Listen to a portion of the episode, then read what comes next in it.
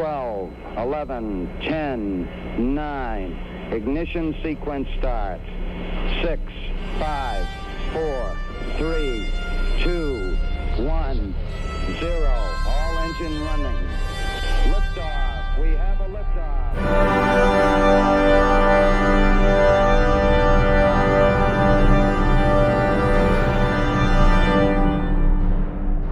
Hallo und herzlich willkommen zur siebten Folge von Countdown Podcast. Ich bin der Christopher und mir zugeschaltet ist wieder der Frank. Hallo Frank. Hallo Christopher. Ähm, ja, heute wieder eine unserer größeren Folgen. Und wir beginnen sofort mit dem Rückblick. Da habe ich zum einen auf meiner Liste stehen, der Flug der, ist das die H2B oder HTV5? Was ist jetzt die Trägerrakete und was ist die Kapsel? Die Kapsel ist das HTV. Genau. Und die H2B ist die Trägerrakete. Ich glaube, die heißt irgendwie weißer Storch auf Japanisch. Ähm, ja, also. Ja, für uns Westeuropäer und so hat man es einfach H2B genannt. Genau. Ähm, es war eine un unbemannte Rakete, die äh, ja, wissenschaftliches Material und wahrscheinlich auch so Verbrauchsgüter auf die ISS gebracht hat relativ unspektakulär. Der Start wurde von Sonntag auf Mittwoch verschoben wegen Wetter. Aber sonst lief alles tipptopp. Aber es ist ganz nett zu sehen, wie unterschiedlich die verschiedenen Raumfahrtagenturen mit ihrer Live-Schalte umgehen, wohingegen die, äh, also die ESA ist so, die zeigt äh, nur irgendwie alle so zehn Sekunden die Rakete fliegen und schaltet dann sofort auf äh, Animation um, teilweise auch, weil ständig schlechtes Wetter da in Kuro ist und man die Rakete jo. nicht sehen würde. Äh, die NASA ist da, also ich sag mal so, der Beste macht immer noch SpaceX, die haben schöne Anima Animationen, die haben zwei fähige Kommentatoren und äh, ja, versuchen da auch den Livestream möglich, äh, Livestream möglichst anschaulich zu gestalten.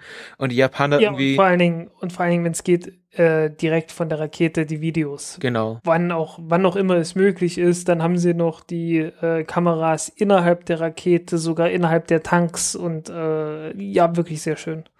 Ja.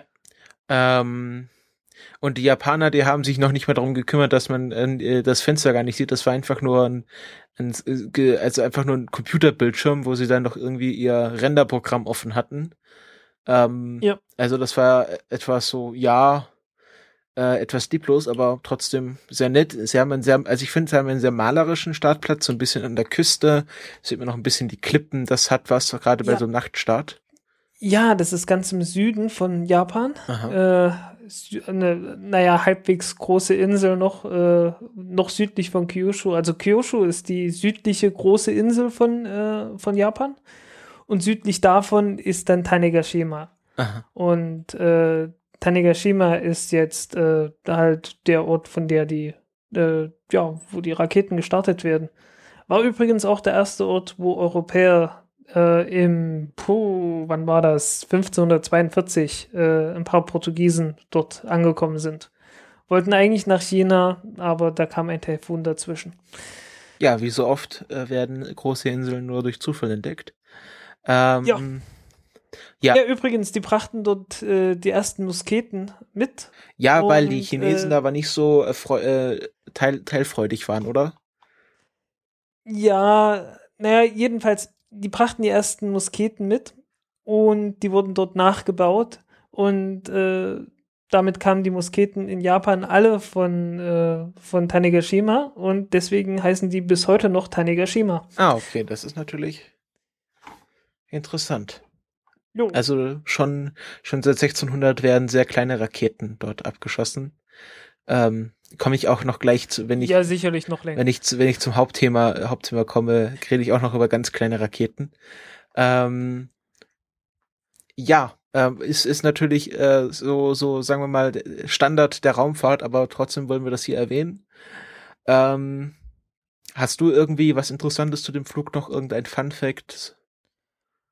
Ähm, jetzt im Moment nicht. Okay. Nein, das ähm, was gar nicht fun war, sondern mehr so, ja, etwas hemdsärmlich war, dass es heute äh, gab es um 18 Uhr ein Hangout, ein Google Hangout mit Andreas Morgensen, äh, der unseren Hörern natürlich bekannt ist, aber für die, die ihn nicht kennen, stelle ich ihn kurz vor. Das ist der erste dänische Astronaut, der am 9. September, glaube ich, ja, äh, 9. September äh, zur ISS fliegt für einen zehntägigen Aufenthalt. Äh, zu, zehntägigen? Genau. Oh, also nur einmal hoch und gleich wieder zurück. Wusstest du das nicht? Nö. Ähm, ja, das ist ja so, dass es dort zwei Astronauten gerade auf der ISS gibt, die ein halbes Jahr oben bleiben. Hm? Und ähm, Ach, und einer ein ganzes Jahr, und dann muss das ja irgendwie. Ja, es gibt, also es gibt halt, es gibt gerade zwei russische Astronauten. Einer bleibt nur ein halbes Jahr und einer bleibt ein ganzes Jahr. Die sind gleichzeitig angekommen und jetzt wird der, der nur ein halbes Jahr bleibt, ich glaube, das war der äh, es, ich nehme jetzt wahrscheinlich den falschen, entweder Padelka oder Konjenko, ich glaube, es ist äh, Konjenko, der als der aktuell der Kommandant der ISS ist und jetzt abgelöst wird und dann schicken und, und um halt äh, eine Sojus-Kapsel nicht nur mit einer Person zu besetzen, schicken sie halt äh, zwei andere äh, Astronauten mit, die halt nur zehn Tage oben bleiben und äh, nach zehn Tagen halt mit den anderen zwei, äh, mit dem anderen äh, wieder zurückfliegen gleich. Also dann wird die ISS eine Zeit lang äh, mit Überbesetzung operieren, das was ja auch äh, mal interessant ist. Ähm, ursprünglich war es geplant, dass wieder wie zu Shuttle-Zeiten. Ne? Ja, äh, ursprünglich war es geplant, dass ähm, da eine Weltraumtouristin, ich glaube eine israelische Sopranistin, mitfliegen sollte, aber die hatte dann doch irgendwie keine Lust. Die hatte, glaube ich, aus persönlichen Gründen abgesagt. Ja, wie gesagt, keine Lust. Was. Ja, das stand dann, als ich mir das erstmal angeschaut habe, stand das noch in der Wikipedia und dann ist er auf einmal raus verschwunden und ich habe mich gewundert, warum die da jetzt nicht mehr drin steht. Jo. Ja, ähm, das äh, dazu, äh, der Hangout an sich war etwas komisch, weil ähm, er sehr ja, es war so eine Aktion, wo man nicht, also ich, die, war halt nicht irgendwie von langer Hand geplant. So hatte man das Gefühl. Es waren zwei Moderatoren, ein, äh, ein, ein Typ, der nur die Bezeichnung ESA Editor hatte, also wahrscheinlich da irgendwie für die ESA Sachen schreibt und eine dänische äh, Frau, die dann sozusagen den dänischen Teil der Fragen an äh, Andreas Morgensen gestellt hat. Und die Internetverbindung war so grottenschlecht, also auch bei allen drei, dass man es sich schon gewundert hat, dass die ESA da nichts Besseres hinkriegt. Und ich meine, der ist in Baikonur. Äh, es ist dann doch schon zu beruhigend zu wissen, dass äh, auch die Astronautenhotels schlechtes WLAN haben. Aber trotzdem, äh, dann hat sich auf einmal der eine, äh, der eine Moderator aus Versehen gemutet und wusste nicht, wie er sich wieder entmuten kann. Also so etwa wie, wie bei uns, dass, dass, dass er nicht mit der Technik umgehen kann oder ja. auf einmal irgendwelche komischen Technikprobleme hat. Und dann äh, kam raus, ja, irgendwie am Montag habe ich oder in, in drei Tagen habe ich ja trotzdem noch ein Reddit AMA. Also es ist irgendwie doppelt gemoppelt, weil beim Reddit AMA macht man das gleiche nochmal. Ja, aber das ist ja. Also es war eine, ich sag mal, das ist ein anderes Medium. Ja, aber es war eine sehr komische Aktion. Also es war alles so ein bisschen zusammengestückelt und ich meine, äh, du kannst einen HD-Livestream von der ISS bekommen, aber du kannst keinen gescheiten Hangout zusammenstecken. Ähm, das, ja. Da muss die ESA noch ein bisschen was lernen. Ja, aber es läuft halt, wie es läuft. Ne? Ja. Äh, das war das was zu äh, zum Rückblick der vergangenen Woche. Und wir kommen jetzt zu den Errata beziehungsweise Ergänzungen denn es hat sich so einiges angesammelt an Dingen, die wir schlecht erzählt haben, wo wir Fehler gemacht haben oder einfach Dinge vergessen haben. Und ich wollte immer mal das korrigieren, bin aber nie dazu gekommen und habe das jetzt oder wird das jetzt in Zukunft fest eingeplant ein Errata-Teil geben, wenn wenn es etwas gibt, was zu korrigieren ist. Und da möchte ich gleich äh, als erstes äh, Asche auf mein Haupt streuen, denn ich hatte vor zwei Wochen erzählt, dass ähm, die EVA von Luca Parm Parmitano, also dem italienischen Astronauten, die abgebrochen, werde, abgebrochen werden musste, äh, dass das zustande kam, weil sich Schweiß auf seiner Glatze gebildet hatte und er deshalb äh, nichts mehr sehen konnte. Aber das war gar nicht so und ich habe mir das mal nachgelesen. Es gibt ja einen sehr langen Blog-Eintrag von, äh, von Parmitano selber und dann doch mal Erklärungen von der ESA und äh, es ist, war ziemlich gruselig. Also wenn man, äh, er konnte weder hören noch sehen und musste dann quasi blind im Dunkeln, weil dann auch die ISS noch äh, auf die dunkle Seite der Erde äh, gearbeitet ist. Und äh, er hat dann auch vergessen, wo die Einstiegsluke ist und war dann quasi blind und hilflos im Weltall und konnte sich gerade noch so entlang tasten an seinem Hilfeseil, äh, um dann wieder reinzukommen. Und er hat halt Angst, dass er bei jedem Atemzug Wasser einatmet Und äh, das entstand dadurch, dass äh, ein Wasserabscheider defekt war. Also äh, wenn man in einer kleinen Atmosphäre, die ja so ein Raumanzug ist, atmet, dann reichert man ja die Flü äh, die den die ja die Atmosphäre mit äh, Flüssigkeit an, weil man ja einen sehr feuchten Atem hat. Und deshalb braucht so ein Raumanzug einen Wasserabscheider, der halt äh, die Luft von von dem Wasser trennt und das Wasser irgendwo sammelt und dann die, die gereinigte und wieder aufbearbeitete Luft wieder hoch in den Helm reinpustet. Und äh, dieser Wasserabscheid. Da muss dann irgendwo ein Leck gewesen sein. Ne? Ja, das war so, dass die das nur in 10, äh, in 1G getestet haben und nicht in 0G. Und äh, sich oh. das dann anders verhalten hatte. Und ähm, die, es hat sie, war halt schon davor, dass sich immer wieder Wasser im Helm angesammelt haben bei anderen EVAs, aber die Astronauten haben das halt nicht mitgeteilt. Da komme ich gleich dazu, was sich äh, was, was sich danach geändert hat, um das sowas zu verhindern. Und ähm, eigentlich sollte dieses äh, Ventilationssystem blockieren, wenn Wasser reinkommt, was es halt nicht gemacht hat, weil äh, weil das nur ein, auf 1G konstruiert war und nicht auf 0G. Und dann hat der hat äh, wurde sozusagen ihm immer Wasser in den Nacken gepustet, das sich dann äh, in seinen Ohren gesammelt hat, in seiner Nase und auf seinen Augen. Ähm, und er musste dann ja, also es wurde nicht, es gibt dann zwei Unterschiede, es gibt Abort und also er wurde nicht abgebrochen, sondern nur vorzeitig beendet. Also es war nicht, war kein Notabbruch, sondern eher so, äh, wir streichen jetzt alle anderen Aktivitäten und gehen jetzt kontrolliert zur Luke zurück. Hm. Aber es war dann, er hatte dann doch schon äh, ziemlich Angst bekommen und äh, das kann man natürlich verstehen.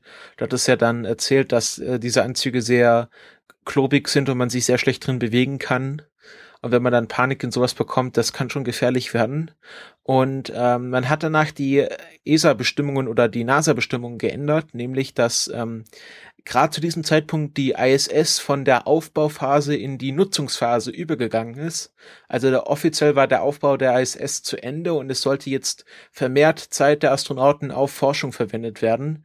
Und äh, die Astronauten hatten Angst, äh, Zeit zu beantragen, um technische Arbeiten äh, an zum Beispiel ihren Anzügen durchzuführen, weil sie möglichst viel, weil sie, weil sie glaubten, dass sie möglichst viel Forschung machen müssen.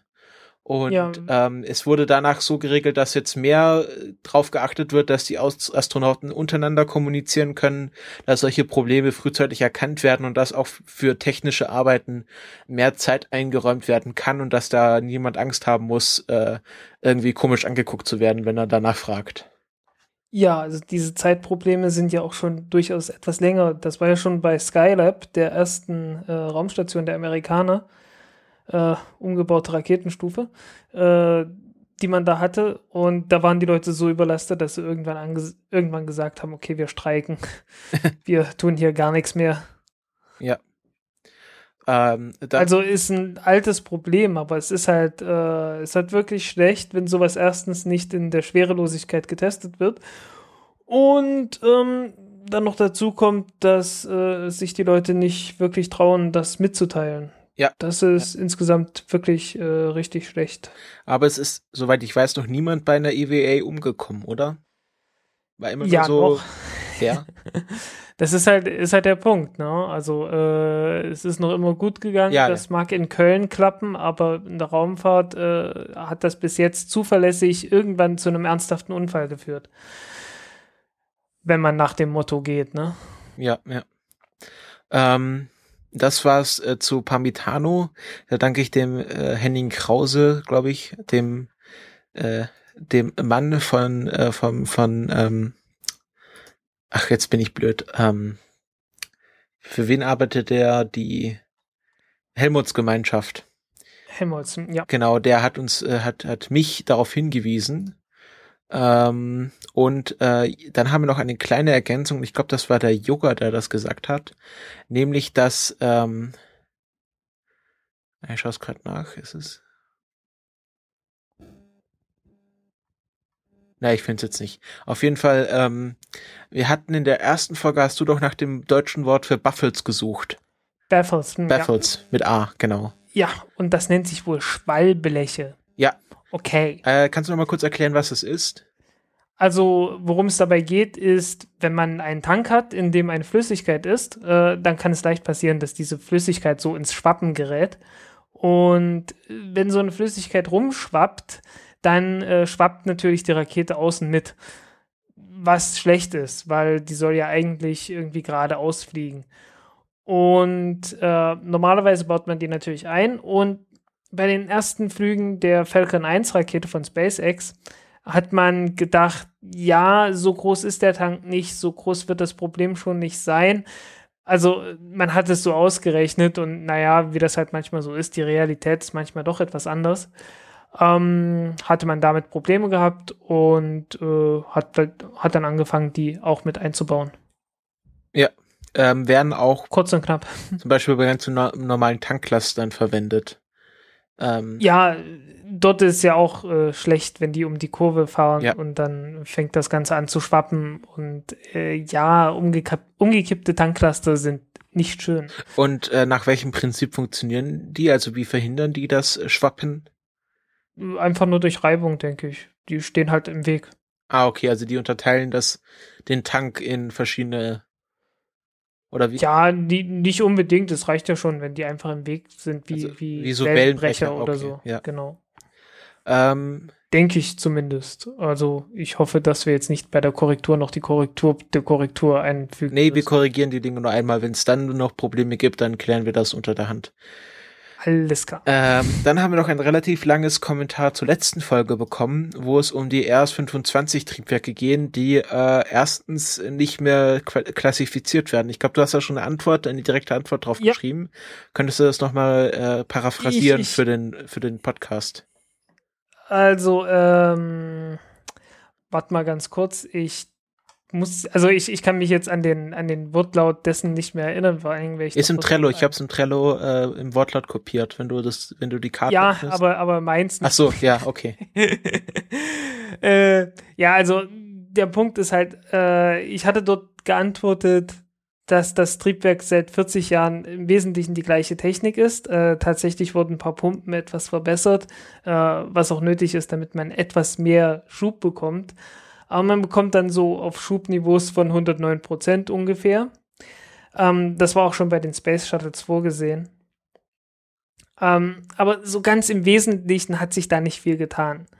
Ähm, so heißt, ich bin nicht ganz einverstanden gewesen, dass man sagt, äh, das ist jetzt die absolute Hightech. Es ist halt 40 Jahre alt. Man hat in der Zwischenzeit leider nichts Besseres gebaut. Äh, das ist schlecht.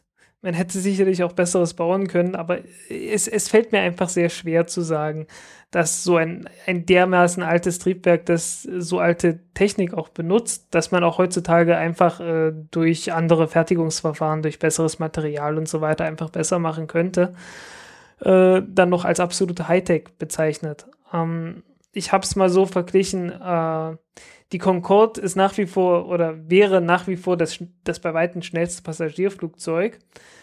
Aber und auch viel schneller als alles andere, aber trotzdem ist das kein Hightech. Es liegt nicht an der Geschwindigkeit, sondern einfach daran, dass die Technik schon sehr, sehr alt ist. Ja, also in dem Kommentar stand halt, dass es halt immer noch das effizienteste Haupttriebwerk ist und dass ähm, es ja einen neuen äh, Computerkern hat. Ja. Und äh, dass auch dieser Test äh, darauf ausgelegt war, dass man die, äh, die Triebwerke auf 109 Prozent der eigentlichen Leistung treiben kann. Und du meinst, dass das Aber ich glaube, schon das, das war schon früher, war. das war schon früher, das war schon früher so geplant für Notfall und äh, ja, für, für Abbruchsituationen und sowas, dass man das im Zweifelsfall noch hochschieben kann. Ja. Ähm, ja. Wobei, also ich habe kein Problem mit solchen Kommentaren. Also bitte bringt das, wenn ihr glaubt, dass irgendwas falsch ist. Äh, ich mache Fehler, absolut. Und äh, bitte sagt das dann. Nein, auf äh, keinen Fall. Wir wollen hier nicht an den Definitiv was, was definitiv, äh, also in der Antwort zum Beispiel, was auch definitiv falsch, dass ich gesagt habe, dass es weitgehend unverändert blieb. Wie gesagt, die Pumpen hat man äh, verändert. Die hat man auch verbessert. Ähm, aber wie gesagt, es fällt mir schwer zu sagen, das wäre jetzt irgendwie ein ernsthaft grunderneuertes Triebwerk, das ich mit dem von vor 40 Jahren nicht mehr vergleichen kann. Äh, da gab es ganz andere Triebwerke, die in der Zwischenzeit, die mehr oder weniger noch genauso heißen wie früher, äh, aber mal eben den doppelten Schub liefern oder was in der Größenordnung. Äh, und äh, da fällt es mir doch schon sehr schwer, bei diesen relativ kleinen Änderungen dann ja zu sagen, es wäre jetzt immer noch neu und immer noch Hightech. Ja. Ja, ist einfach eine Meinungsfrage, aber äh, wir ja. wollen jetzt hier niemanden in Pranger stellen, wir wollen einfach nur auf das Kommentar eingehen und hoffen, dass wir damit äh, die Fragen beantwortet haben. Ich muss jetzt hier mal kurz mein Handy ausmachen. Ich merke gerade, dass das äh, auf dem Kabel liegt und das ist ungünstig. Äh, wie ist so jetzt?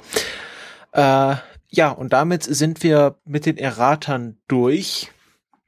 Ich setze eine Kapitelmarke und wir kommen äh, zum Kalenderblatt, das sich irgendwie nicht ins Trello geschrieben hat aus irgendeinem Grund. Auf jeden Fall kommen wir äh, zum äh, heutigen oder beziehungsweise dies äh, folgigen Kalenderblatt und das ist das erste Mal eine Person und eine ziemlich bekannte Person sogar, denn wir oder ich rede heute über Neil Armstrong, der sicherlich allen bekannt sein dürfte als Kommandant der Apollo 11 Mission und erster Mensch, der auf dem Mond gelaufen ist. Und der ist gestorben am 28. August, zwei, am 25. August 2012, also heute vor, nee, übermorgen vor drei Jahren. Ja. Und äh, das ist mir Anlass genug, äh, kurz äh, über ihn zu reden. Ähm, äh, ja, also wer, er war einer, es war, er war, es war der erste zivile Astronaut. Äh, davor waren es alle, ähm, waren es alles äh, hauptsächlich Testpiloten, beziehungsweise es war lange Zeit sogar Voraussetzung, äh, dass Astronauten Testpiloten sind. Und ähm, er wurde dann in der äh, The New Nine wurde sie genannt, also der zweiten Astronautengruppe, wo neun neue Astronauten nach dem Mercury 7 ausgewählt wurden, wurde er dann ähm, äh, als einer von zwei zivilen Astronauten ausgewählt. Der andere war Elliot C., der ja dann leider bei einem Flugzeugunfall, äh, Flugzeugunfall ums Leben kam. Ähm, genau. Ähm, er hat, er war, er war ein, er war zeitweise Testpilot. Er war in der Navy, äh, hat im Koreakrieg gekämpft und hat unheimlich viele Flugzeuge geflogen. Also war sehr versiert äh, in allen Flugzeugarten und war auch größtenteils Ingenieur. Also er war einer der, äh, was Ingenieurwiss Ingenieurswissenschaften angeht, einer der bewandersten Astronauten zur Zeit. Und ähm, ja, und äh, kannte sich auch sehr gut mit der Technik aus was bei den anderen Astronauten nicht immer der Fall war. Die sind mehr an diesen Ansatz rangegangen, dass ähm, dass das schon alles gemacht wird. Also gerade die NASA verfolgte die, die, die, die, das Motto, dass möglichst viel automatisiert werden sollte und dass sich diese Apollo-Kapseln eigentlich von selbst fliegen sollten, wohingegen die Sowjetunion genau das Gegenteil haben wollte und dass möglichst viele manuell gemacht werden sollte. Und das hat man dann gemerkt, als das erste Mal NASA, Astronauten und äh, Kosmonauten äh, in der Mir-Station zusammengearbeitet haben und die NASA ständig bei Houston nachgefragt haben, äh, was sie jetzt eigentlich machen sollten und die Kosmonauten erstmal versucht haben, das Problem selber zu lösen, bevor sie bei der Bodenstation äh, angerufen haben.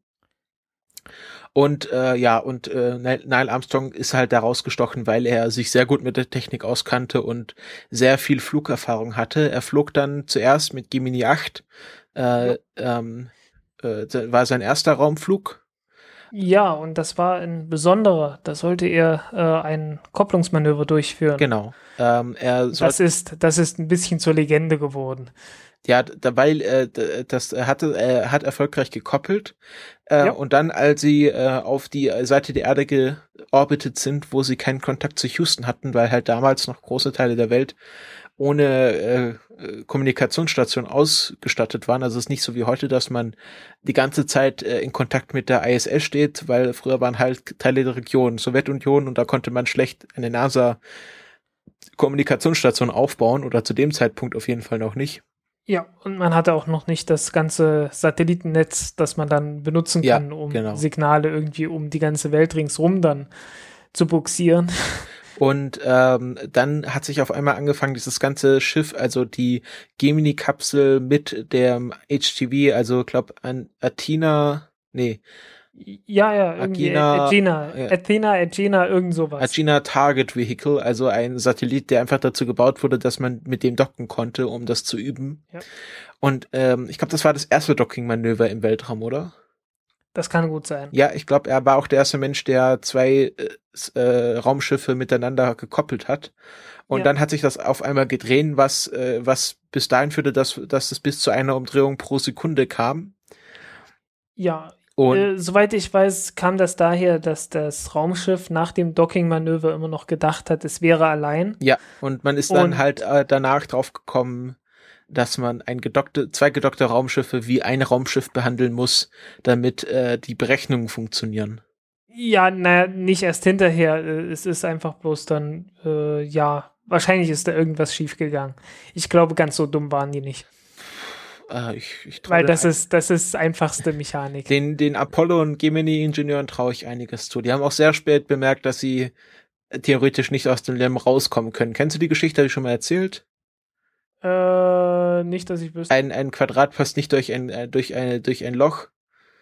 Äh, sie hatten lange Zeit beim Lunar Landing äh, äh, Modul eine runde Ausstiegsklappe, aber quadratische Raumanzüge. Und erst als sie ein 3D-Modell vorliegen hatten, wo sie sozusagen visuell veranschaulichen könnten, wo das Probleme gibt, haben sie bemerkt, dass sie doch ein quadratische Ausstiegsluke bauen sollten. Und seitdem ja. traue ich denen jede Dummheit zu. Ja, aber äh, genau deswegen macht man es ja. ja. So. Äh, die die äh, Boeing 747 wurde ja auch, also auch die Shuttle, das wurde ja alles in irgendwelchen Modellen erstmal eins zu eins hingebaut, damit man gucken kann, ob alle, äh, ob alle Teile irgendwie so zusammenpassen, wie man sie entworfen hat. Das war auch, das ist ja auch heute noch das große Problem, aber man macht das halt mit Cut und äh, wenn es da irgendwo ein Problem ist, naja, dann macht das halt ganz schnell einer am Computer und dann hört man davon nie wieder. Äh, früher war das noch nicht so und dann wurde das halt recht schnell publik, wenn jemand dumm, eine ernsthafte Dummheit gemacht hat, was heutzutage halt ein kurzer Klick am Computer ist und äh, dann wird darüber geschwiegen. Ja. Ähm, und äh, er hat dann, also Neil Armstrong hat dann die Entscheidung getroffen, äh, dass er sich, glaube ich, von dem Satelliten wieder trennt. Ähm, es war nämlich noch ein, äh, ein ähm, Dings, ein EVA geplant mit, von seinem Kollegen David Scott. Und er hat gesagt, wir brechen das hier alles ab und treten wieder in die Atmosphäre ein, hat dann die RCS, also die Re-Entry äh, Control System aktiviert, also diese diese kleinen ähm, Hochdruck äh, Pro, äh, Hochdruckantriebe, äh, die mit der man halt so eine Kapsel steuern kann. Mhm. Ähm, und ist dann ja, ist dann vorzeitig wieder in die Atmosphäre eingetreten und hat dafür auch ziemlich Ärger bekommen. Also lange hieß es dann, er hätte, er hat die falsche Entscheidung getroffen und hat nicht das Protokoll befolgt, was bei solchen Fehlern zu befolgen ist und ähm, wurde dann aber nachträglich freigesprochen, weil es rauskam, dass ähm, es gar keine Protokolle, Protokolle gab. Und ähm, das Zitat ist, wo wenn ich das jetzt finde, ähm, das Zitat ist, äh, die Astronauten, genau hier, the crew reacted as they were trained and they reacted wrong because they were trained. We trained them wrong. Also die NASA hat dann selber ja. den Fehler eingestanden. Ähm, und Neil Armstrong hat äh, unter diesen Umständen alles richtig gemacht. Ähm, ja, und dann ist er sozusagen für Apollo 9 äh, die Ersatzcrew gewesen. Es gibt ja bei, es gab ja bei Apollo dann diese Rotationsmechanismen, also wenn wer als Ersatzcrew trainiert hat, wurde dann, glaube ich, zwei Flüge später dann als Hauptcrew eingesetzt. Und dann hat irgendwie Apollo 8 und Apollo 9 die Missionen getauscht und dann sind ein paar Leute gestorben. Also das ist halt alles Zufall. Es war nicht von Anfang an geplant, dass äh, Neil Armstrong der erste Mensch auf dem Mond sein sollte sondern erst als er dann als Kommandant von Apollo 11 ähm, eingesetzt wurde, hat dann die NASA sich so langsam mal überlegt, wer dann jetzt der erste Mensch auf dem Mond sein sollte und sie haben Neil Armstrong genommen, weil er halt äh, ein sehr kleines Ego hatte, wie die NASA, wie die NASA glaubte. Also dass er dadurch nicht durchdrehen würde und ihm der Erfolg oder die Berühmtheit dann nicht zu Kopf steigen würde, die darauf natürlich folgen würde. Und ja. haben ihn dann als äh, als, äh, als äh, ersten Menschen auf dem Mond ausgewählt und haben das auch technisch begründet, haben gesagt, okay, äh, die, die Luke des, des Slam geht nach hinten rechts auf Und dafür ist es äh, dann, daher ist es für den Piloten am einfachsten als erstes auszusteigen und das ist halt Neil Armstrong. Und deswegen wird er der erste Mensch auf dem Mond sein und haben das halt technisch begründet. Ja, ähm, wobei man sagen muss, so ganz falsch waren sie ja nicht. Äh, ich glaube, äh, Edwin Aldrin hatte doch das etwas größere Ego. Ja, der, der war ja auch so ein. Ganz vorsichtig ausgedrückt. Der, der hat ja dann auch so, hat er dann noch, äh, äh, während äh, Armstrong ausgestiegen ist, hat er dann noch äh, ein Abendmahl gefeiert im, im Landemodul und hatte dann äh, sogar ein, ein, eine Abordnung der, der Freimaurerloge von Texas äh, auf dem Mond gegründet. Also er hat eine kleine Plakette äh, dort abgelegt, äh, die halt besagt, dass ähm, die Loge des Mondes oder beziehungsweise dass die Freimaurer der Loge von Texas irgendwie Hoheitsgebiet auf dem Mond haben. Jetzt hat mir mal ein Freimaurer auf Twitter erklärt, so genau weiß ich das nicht mehr. Ähm, aber ich glaube, Buzz Aldrin hat, also den sieht man ja immer noch häufig. Ich glaube, der hat das wesentlich größere Ego und Neil Armstrong ist ein sehr bescheidener Mensch. Der hat dann auch äh, ja. lange, also der hatte dann, als er gemerkt hat, dass zum Beispiel seine Autogramme im Internet für hohe Preise verkauft werden, hat er ab da sofort geweigert, sich irgendwas zu unterschreiben und hat auch lange jeden verklagt, der seinen Namen oder seinen Spruch verwendet hat. Dabei wäre es eigentlich besser gewesen, äh, wenn er einfach noch viel mehr unterschrieben hätte und äh, möglichst viele Kopien davon verkauft hätte, dann wäre es völlig wertlos gewesen. Ja, oder das, aber ich glaube, dass sowas, sowas für ihn doch einfacher. Ja. Ähm, ähm, ja, das, das war Apollo 11, das äh, verlief ja größtenteils sehr Fehler, äh, sehr, sehr, äh, also es gab Relativ keine großen Probleme, genau, es war, es war eine, es war eine Bilderbuchmission und das, deswegen ist er ja auch so berühmt geworden. Ähm, es gab ein kleines Problem, worüber, worüber sich die Historiker wirklich gestritten haben. Es gibt ja diesen Satz, uh, it's a small step for man and a giant leap for, for mankind. It's one small step for man, one giant leap for mankind. Und dieses It's a small step for a man, dieses A, ja. das wurde vom statischen Rauschen äh, des, des, des Funkkanals geschluckt oder er hat's vergessen. Und das sind die zwei Ansichten, worüber sich äh, bis heute die Historiker streiten. Hat er gesagt, it's a small step for man oder for a man oder, oder hat er einfach nur einen Fehler gemacht oder war das einfach das statische Rauschen? Es ging bis dahin, dass ein australischer Forscher eine Digitalanalyse der Aufnahme gemacht hat und dann festgestellt hat, okay, da ist, steckt irgendwo ein A drin, das man einfach nicht hören kann. Und die offizielle Lesart ist, dass es dieses A gegeben hat, aber das hat man nicht gehört. Und äh, man wundert sich, wo, wo dass so ein kleines A so viel Streit auslösen kann. Ja, ich glaube, der Spruch war ja auch von, also schon vorher irgendwie festgelegt, ne? Ja, das ist auch wieder so eine Sache. Ja. Er behauptet ja, er hätte sich das ja erst überlegt, als er ausgestiegen ist, diesen Satz. Und sein Bruder behauptet, er hätte schon drei Monate vorher, hätte ihm äh, Niall äh, einen Entwurf dieses Satzes gezeigt.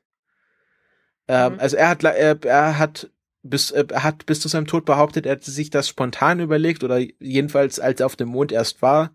Und es gibt halt auch Aussagen, dass er sich da schon drei Monate vorher irgendwelche Gedanken über diesen Satz gemacht hat. Naja, es kann ja sein, dass er sich lange Gedanken gemacht hat und sich dann das festgelegt hat. Das glaube ich. Also das halte ich auch für sehr plausibel, dass er verschiedene Versionen im Kopf hatte und sich dann spontan für einen entschieden hat. Ähm, ist aber halt auch so ein bisschen was zum Mythos beiträgt, äh, dieser Mission. Ja. Ja, natürlich. Äh, was ja auch schön ist, sie waren ja dann, ich glaube, äh, ich glaube, acht Monate, sieben Monate oder sieben Tage, auf jeden Fall waren sie dann in Quarantäne, weil man geglaubt hatte, dass sie ja möglicherweise irgendwelche äh, Viren oder Bakterien vom Mond zurückgebracht haben können. Ja, weil man noch nicht völlig überzeugt davon war, dass das alles tot sein muss. Ja. Obwohl einiges doch darauf hindeutete. Ja. Ähm, und es gibt auch sehr wenige Fotos von ihm auf dem Mond, weil es war sehr wenig Zeit, also man hatte sehr wenig Zeit eingeplant und die Haupt, die größten Fotoaufgaben wurden dann Armstrong zugeordnet und er hat die meisten Fotos, die von der Apollo 11 Mission oder von Astronauten auf, auf dem Mond dort entstanden sind, sind halt Buzz Aldrin. Und Neil Armstrong ist halt nur auf dieser verkrisselten Aufnahme äh, zu sehen und es gibt er ist halt immer so nur teilweise oder im Hintergrund zu sehen und es gibt halt kein Porträtfoto von ihm auf dem Mond. Ja. Ja. Ähm, ja, er hat sich dann äh, ziemlich schnell äh, nach seinem Flug von der NASA zurückgezogen, ähm, war dann, äh, hat dann sein Studium abgeschlossen ähm, und hat dann an der University of Cincinnati äh, sein, seine Professur aufgenommen und er hat sich äh, für die University of Cincinnati entschieden, weil die eine sehr kleine Raumfahrt äh, Fa Fakultät hatten und er dann dachte, dass dann würden die äh, anderen Professoren das nicht so doof finden, wenn er als als irgendwie unerfahrener Akademiker sofort Professor werden würde. Also er wollte dann niemanden auf dem Schlips auf den Schlips treten. Ja, aber ich glaube, du kannst das machen, wie du willst. Äh, das geht gar nicht. Also irgendwer fühlt sich dann immer beleidigt. Ja, aber er meinte halt, ja, wenn das nur so eine kleine Fakultät ist, dann gehe ich mal lieber dahin, als ähm, äh, er hatte natürlich auch Angebote von seiner eigenen Alma Mater, die Purdue University, und er hat sich dann halt für Cincinnati entschieden. Ähm, und war dann auch Spokesperson für verschiedene Firmen. Er war zum Beispiel für Chrysler äh, äh, Werbefigur, weil die damals in finanziellen Schwierigkeiten steckten und die offizielle Lesart ist halt, dass er halt sein Menschenfreund ist und halt sich für Chrysler entschieden hatte, weil die halt so Probleme hatten und er halt mit seinem Gesicht denen helfen wollte.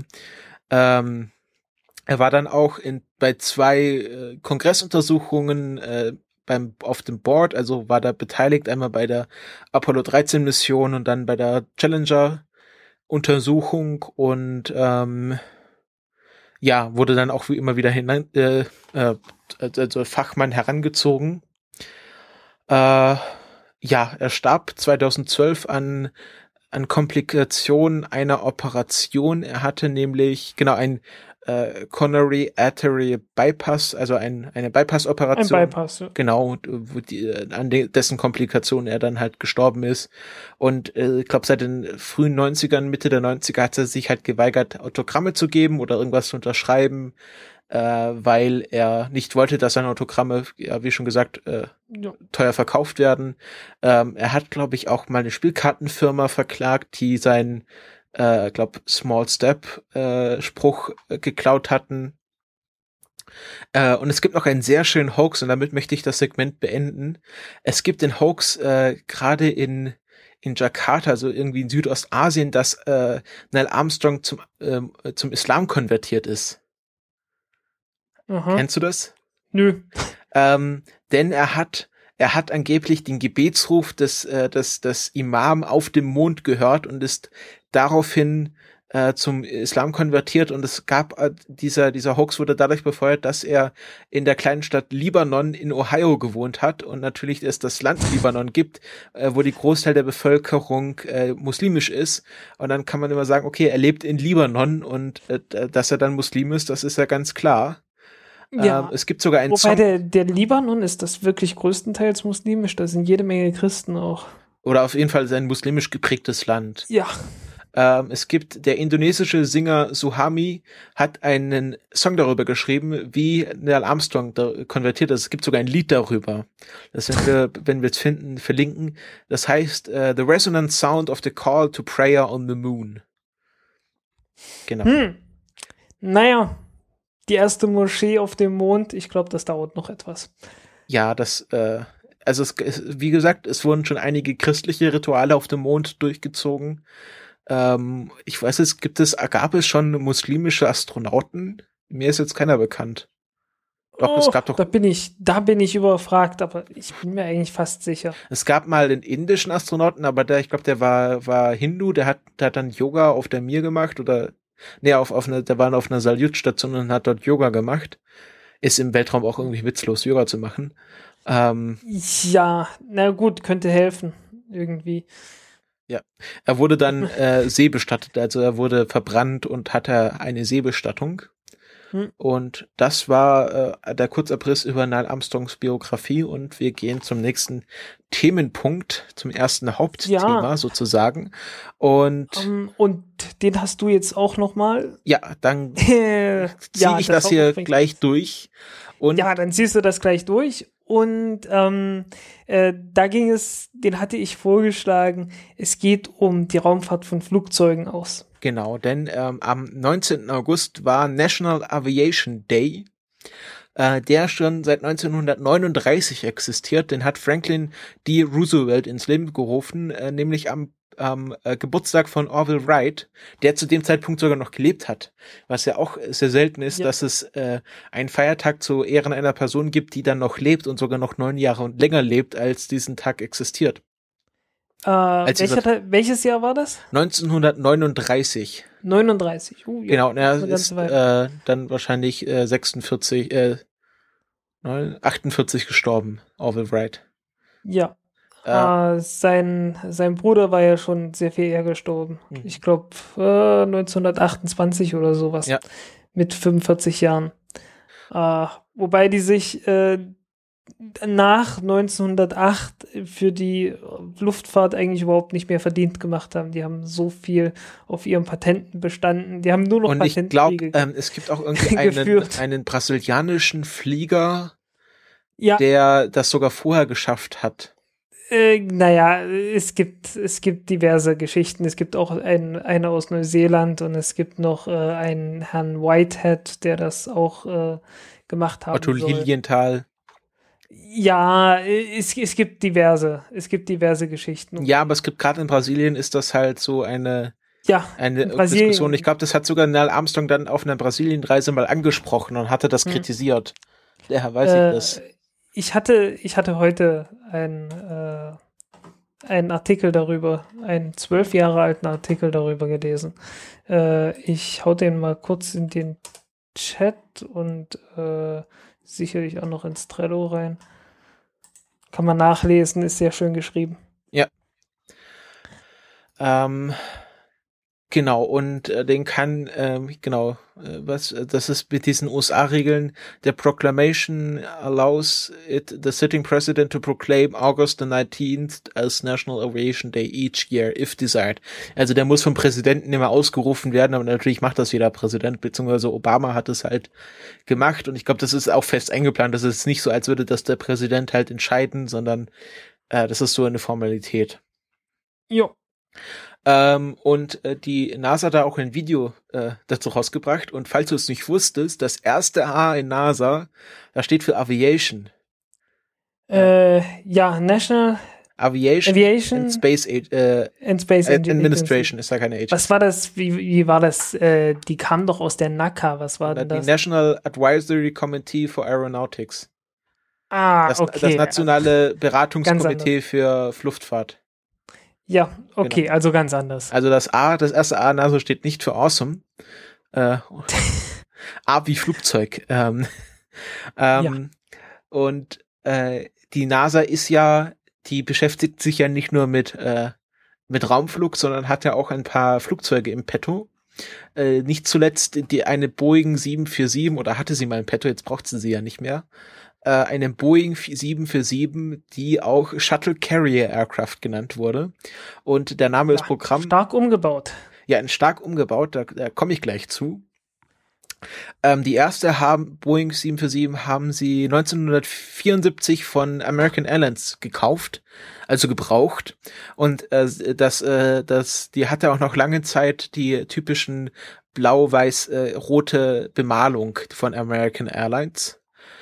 Und äh, sie wurde halt, äh, und diese Shuttle Carrier Aircraft wird halt dazu benutzt oder wurde dazu benutzt, das äh, Shuttle vom Landeplatz zu, zu, ja, zu der äh, Landing Facility zu bringen, also äh, von, äh, von, vom Land, von der Landefläche halt dort, wo sie halt wieder starten können. Weil diese Shuttles sind halt nicht dazu gebaut, dass sie irgendwie Kurzstrecken fliegen. Ja, ne, theoretisch schon. Also theoretisch kann ein Space Shuttle einmal um die Welt, äh, also einmal nicht ganz, aber fast um die Welt herumfliegen und trotzdem noch in den USA, wenn nicht sogar am selben Ort landen. Ich glaube am, am selben Ort sogar. Ja, aber zum Start braucht man halt immer eine Rakete, oder? Ja, das muss man dann, das mu dafür muss man dann sorgen, dass das Ding dann wieder an die Rakete drankommt. Genau, und man will halt keinen, für den Interkontinentalflug keine 1,5 Milliarden Dollar ausgeben. Ja, das wäre blöd, aber ähm, wenn du ja, dieses Aber. Eben, ja, Jetzt dieses Aber ist toll, ne? Ja. Äh, dieses Aber ist, ähm, du musst jeden Raumflug ankündigen international. Da gab es irgendwie so ein Raumfahrtabkommen, das halt heißt, okay, wenn du irgendwie eine Rakete in, äh, in Orbit bringen willst, äh, dann muss das, dann muss das halt äh, äh, angekündigt werden. Es sei denn, ähm, man also man startet die Rakete und die fliegt einmal um die Erde, aber halt nicht ganz, weil sie dort wieder landet, wo sie gestartet ist. Dann ist das kein Orbit, dann muss man das nicht ankündigen. Und das Space Shuttle wurde dafür gebaut, dass es das kann. Einmal über die Pole äh, der Erde fliegen und wieder zurück. Und äh, ja, deswegen hat, das ist der einzige Grund, warum das Space Shuttle so dermaßen große Flügel hat. Und äh, das wurde nie getan. Aber das Special ist kein Lifting Body, oder? Äh, naja, nicht wirklich, aber hätte sein können. Ja, okay. Ähm, äh, ja, ja, also der, der Punkt ist halt, dass eine, eines dieser, eines dieser, dieser Entscheidungen, die dazu geführt hat, dass das Space Shuttle so dermaßen groß und teuer und ja. ineffizient war. Ähm, also so eine Boeing 747, das ist auch so, also er, die Air Force One ist auch eine Boeing 747 mittlerweile.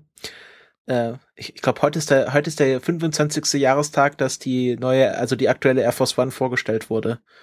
Ähm, Habe ich heute in meinem Timehop gesehen. Ähm, ja, und die wurde halt sehr stark umgebaut. Man hatte, man hat alle Sitze rausgerissen bis auf die erste Klasse, damit noch äh, halt Leute von der NASA mitfliegen können und ähm, hat die, den ganzen hinteren Teil verstärkt mit Stützstreben, hat Gewichte eingebaut, damit man das Ungleichgewicht äh, ausgleichen kann äh, und hat das halt so umgebaut, dass es halt das Gewicht eines äh, eines Space Shuttles tragen kann. Äh, es gibt da noch sehr, also sie haben dann äh, und es würde und äh, damit das äh, auf dieses ähm, Flugzeug montiert werden kann, hat man eine Art, äh, eine Art äh, Schwerlastkran gebaut, ein Lift, äh, der das Space Shuttle hochheben kann. Dann äh, kommen die ganzen Techniker und machen halt Post-Flight äh, Maintenance, also checken halt, ob noch alles funktioniert, ob das äh, für den Flug geeignet ist. Äh, dann packen sie so ein kleines Hütchen hinten auf die Triebwerke drauf, damit die Aerodynamik äh, verbessert wird. Jo. Das hat man ja auch bei den ersten Freiflugtests gemacht. Genau, das, dazu wäre ich gleich gekommen und äh, und äh, ja, dann fährt halt diese Boeing 747 drunter und dann wird das Space Shuttle von oben drauf gesetzt. Und äh, die NASA, das sind ja so, so ein paar Witzbolde, die haben dann auf diese Ankerpunkte noch äh, Noten, äh, so Hinweise drauf gemacht, wie Attach Orbiter hier und Hinweis schwarze Seite nach unten.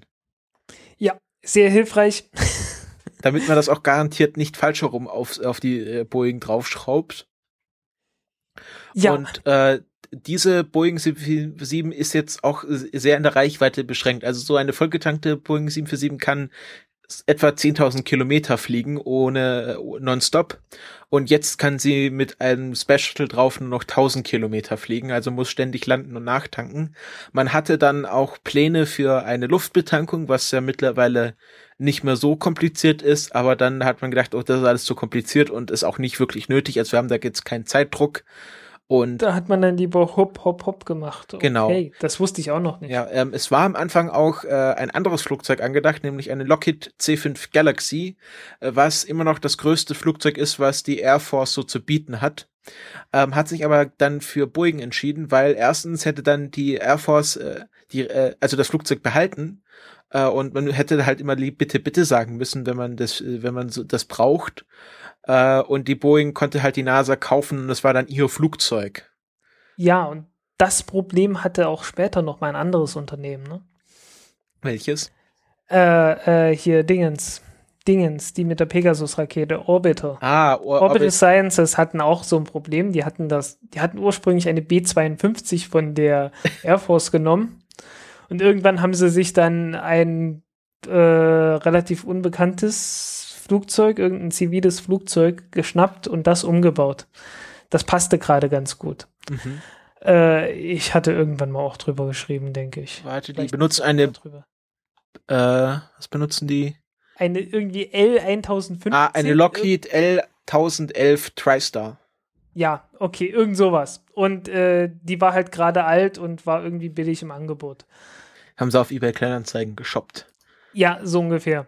Ähm, äh, und die war zufällig, also äh, das wussten die noch gar nicht, aber die war zufällig irgendwie gerade so gebaut, dass gerade an der richtigen Stelle eine Verstrebung war, an der sie dann ihre Rakete aufhängen konnten, ohne dass sie das ganze ja. Flugzeug erst komplett umbauen. Über die Pegasus wollte ich gleich noch reden, weil ähm, ich, ich, äh, oder generell über Orbital ITK. Ähm, über die über die C5 Galaxy kann ich auch noch was sagen, weil ich äh, mal auf YouTube diese lustigen Militärdokumentationen angeschaut haben. Die kennst du wahrscheinlich auch, dieses The biggest plane of the world. Und ja, ja, irgend sowas. Ja, genau. Äh. Ähm, und äh, eine, ein, eine C5 Galaxy, das ist das mit, also immer noch das größte Flugzeug der Air Force, das kann zwei Abrams-Panzer tragen und damit halt in den Irak fliegen und das wird auch meistens damit gemacht.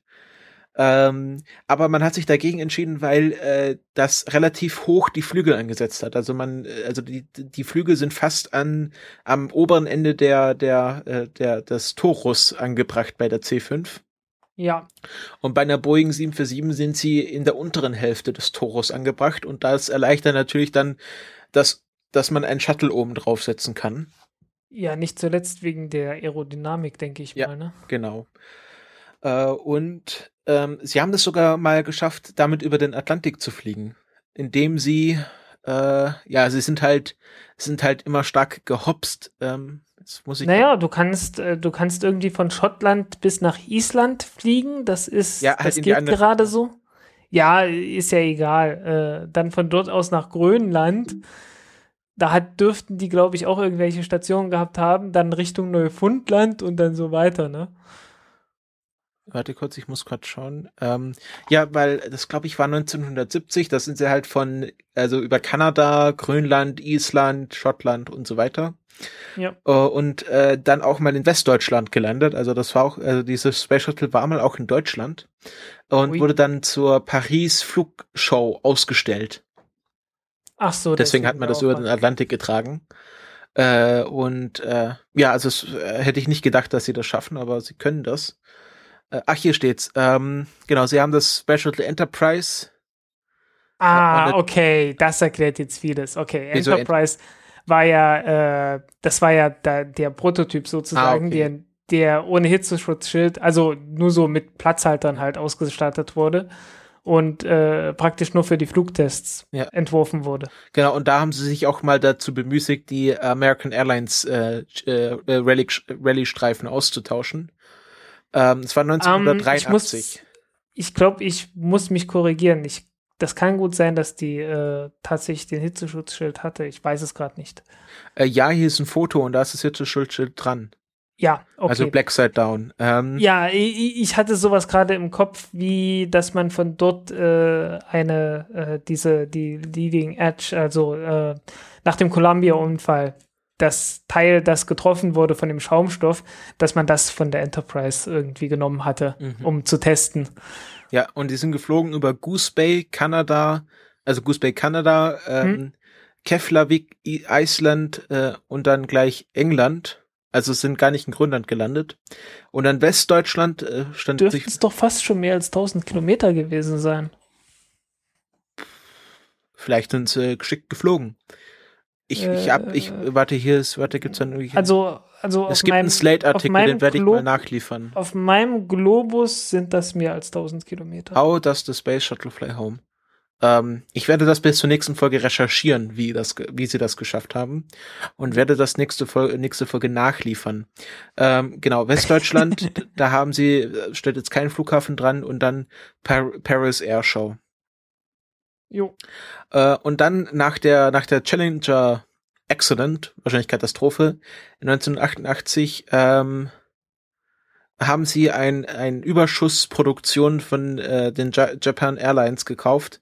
Das war aber nur eine Short Range äh, Boeing 747, also 747 100 SR, die ich nehme an dazu benutzt wurde, um die halt äh, äh, von vom Lande vom, vom vom Landeplatz zurück zur ähm, zum Kennedy Space Center zu fliegen.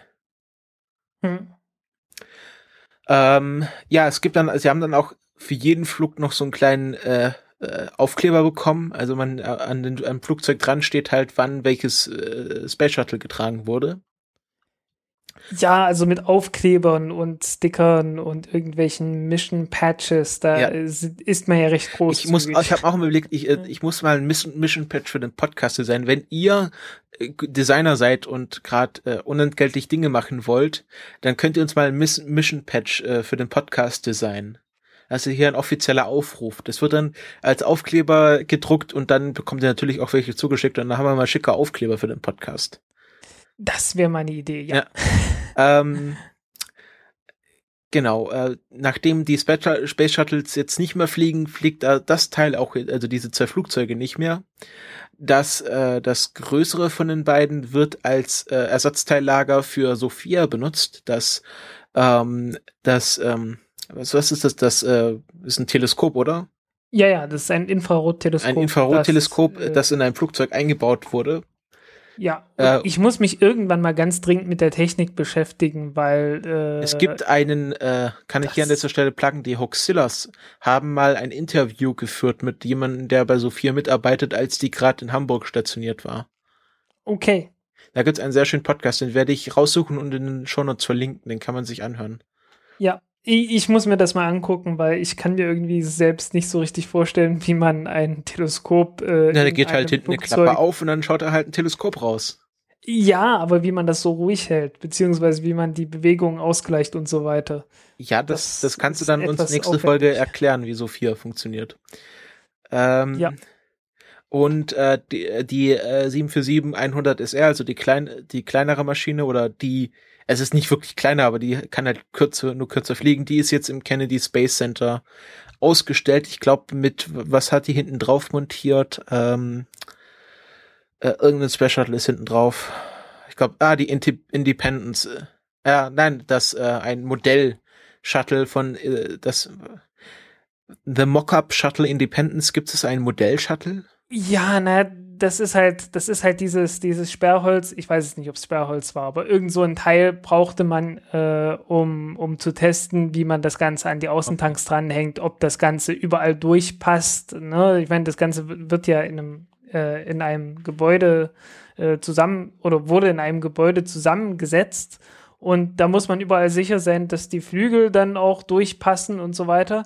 Und da hat man gesagt, okay, wir okay, wir bauen halt äh, ein kleines Modell, also ein, ein 1 zu 1 Modell aus irgendwas Billigen, äh, das genau die gleiche Form hat und dann wissen wir, dass das überall durchpasst. Ja. Also ich habe auch ein Foto auf der Wikipedia gerade entdeckt, wird natürlich alles verlinkt. Ähm, also sie haben jetzt das Independence hinten auf, der, auf das Flugzeug draufgebaut, sie haben natürlich die Triebwerke abgenommen, weil das wahrscheinlich das teuerste am ganzen Flugzeug ist. Ich weiß gar nicht, ist. ob die, äh, ich glaube, Ach so, vom Flugzeug. Vom Flugzeug, okay. nicht, ja, nicht von okay. der Independence. Sie hat natürlich keine Triebwerke. Ja. Also keine echten. Ähm, ja. Und man kann diese zwei Flugzeuge relativ einfach daran unterscheiden. Die kleinere, also die SR, hat äh, nur zwei Fenster an, an diesem Buckel oben. Hm. Also es gibt ja die Cockpitfenster und dann weiter hinten gibt's noch zwei Fenster an, an jeweils einer Seite. Und äh, die, die größere hat vier Fenster. Okay. Und daran kann man die relativ einfach unterscheiden. Können ja. wir auf Partys mit angeben. Ähm, Ganz bestimmt. ähm, genau, und die kann man sich jetzt mal anschauen. Ist ja auch ein, ein, ein Lebenswunsch von mir, mal die großen Weltraumbahnhöfe dieser Welt abzuklappern. Ja. Äh, ich glaube, ein Buran ist doch in Deutschland ausgestellt, ne? Äh, ja, ich glaube im, äh, es ist ein Technikmuseum, aber das, ja, ja, ich glaube, das Technikmuseum in Speyer. Ich glaube es auch, ich weiß es nicht mehr. Ähm, aber es, es geht halt nichts über ein echtes Space Shuttle. Ja. Ähm, äh, auf die Art und Weise war ich ja auch mal in einer TU 144. Was ist das? Äh das ist der russische Nachbau der Concorde. Ah, ich glaube, das war das. Ah, da, da stand was von Neil Armstrong. Das war irgendwie der erste West, erste westliche Mensch, der äh, dieses Flugzeug von innen gesehen hat. Aha, als er mal, okay. äh, als er mal äh, die Sowjetunion besucht hat und bei Valentina Tereshkova zu Hause gewohnt hat, glaube ich, irgendwie. Oder die waren irgendwie die Gastgeber. Ähm, das war ganz lustig und da ist ihm gar nicht aufgefallen, dass ähm, er war dann irgendwie bei Tereshkova zu Hause und dann auf einmal macht sie halt den Fernseher an oder sagt irgendwie, ja, heute fliegt ja mein Mann in den Weltraum und Neil Armstrong sitzt halt völlig verdattert da und es fällt gerade auf, dass irgendwie so Soyuz 9 Grad startet. Und da ist hm. halt Nikolajew, also äh, damals Tereshkovas Mann drin gesessen. Und ja. das war irgendwie so, er war halt ein sehr schlechter Gast, weil er nicht bemerkt hat, dass der Ehemann gerade in den Weltraum fliegt. Ja, oh, da fehlt jemand. Hoppla. Ja. ähm, hast du noch was zur, zum Shuttle Carrier Aircraft zu sagen? Dann würde ich nicht, dass ich wüsste. Zum anderen Flugzeug äh, hinübergehen, das äh, ein Space Shuttle getragen hat, beziehungsweise ein äh, die Buran getragen hat, nämlich die Antonov An 225. Das bis heute größte Flugzeug der Welt. Ähm, ich weiß gar nicht, von der Spannweite oder von der Nutzlast, weißt du das? In welchen? Ich denke von der Nutzlast. Ja, also es ist auf jeden Fall ein riesen Oschi. Ja. Ähm, ich sehe gerade, es war auch bei der Paris Airshow, aber 1989, wo sie. Ja, na klar, also die, die haben ja, nach Paris haben die ja sogar irgendwann eine Soyuz-Rakete oder äh, weiß nicht, wie die damals zu dem Zeitpunkt hieß, also ein, ein R7-Derivat. So. Ja irgend so ein R7-Derivat haben sie da auch mal hingebracht und da hat dann, da hat man dann zum ersten Mal gesehen, wie das Ding halt aus der Nähe aussieht und die Leute waren so ein bisschen enttäuscht, dass die Triebwerke so kleine Brennkammern hatten, also dass die einfach bloß so eine kleine Brennkammer halt von, von der R7. Menge. Ja. Ich habe mal Fotos davon gesehen, wo Leute daneben stehen. Also ich finde die schon recht groß. Naja, aber äh, also ich meine, in den USA hat man halt ein Triebwerk gebaut, äh, das dann halt, ne, ich meine, die vier Brennkammern von dem, von dem äh, RD 107 oder was das ist, haben halt viel weniger Schub als die, als eins von dem, als eine von den Brennkammern von äh, dem, von dem H1 Triebwerk der, der Saturn 1 Rakete mhm. und sowas. Also die, die sind ich glaube, die sind ungefähr vergleichbar mit dem Merlin-Triebwerk von SpaceX. Und selbst das gilt ja als klein, aber die haben das halt nochmal aufgeteilt in vier kleine Brennkammern. Ja. Und ja. ähm, was mich auch verwundert, ähm, ist halt, dass die Antonov wesentlich oder größer ist halt als diese Boeing 747, aber das Buran kleiner dafür als ein Space Shuttle. Ja, äh, ich hab's auch nicht verstanden. Ich nehme also an, dass sie gesagt haben, wir müssen jetzt einfach mal ein großes Flugzeug entwickeln, dass da generell der, der Bedarf an großen Flugzeugen da war. Wahrscheinlich, irgend sowas. Aber äh, ne, eine zweite wurde dann irgendwie nicht wirklich gebaut. Also es ich gibt aber eine, die immer noch fliegt. Ja, und das ist auch das Original. Also das ist, ist die einzige, die es bis, äh, weltweit gibt, oder? Ja, äh, es gibt immer mal, ich glaube, es gibt einen, die so zu 70 Prozent fertig ist oder so und es gibt immer mal Pläne, das Ding auch fertig zu bauen. Äh, wurde aber nie gemacht. Ja, okay. Ähm, es hat sechs Triebwerke äh, und muss, glaube ich, von einer sechsköpfigen Mannschaft betrieben werden.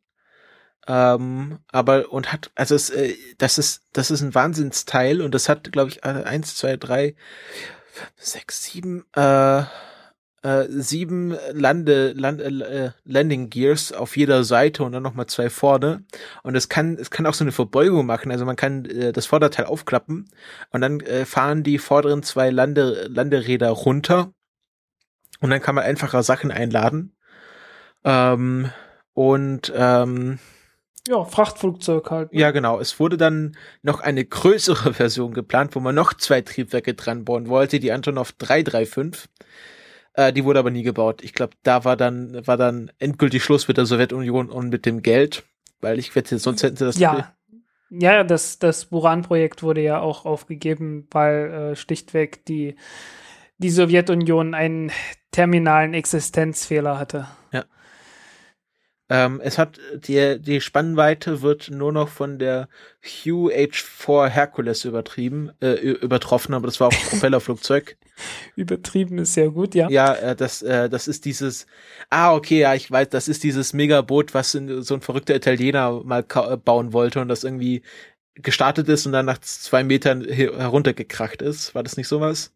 Ja, irgendwie, da gab es auch mal was, ja. Er wird, wird auch in der Umgangssprache als Spruce Goose, also ich glaube irgendwie als Gans, als, als, äh, als Holzgans benannt, weil es komplett aus Birke gebaut wurde.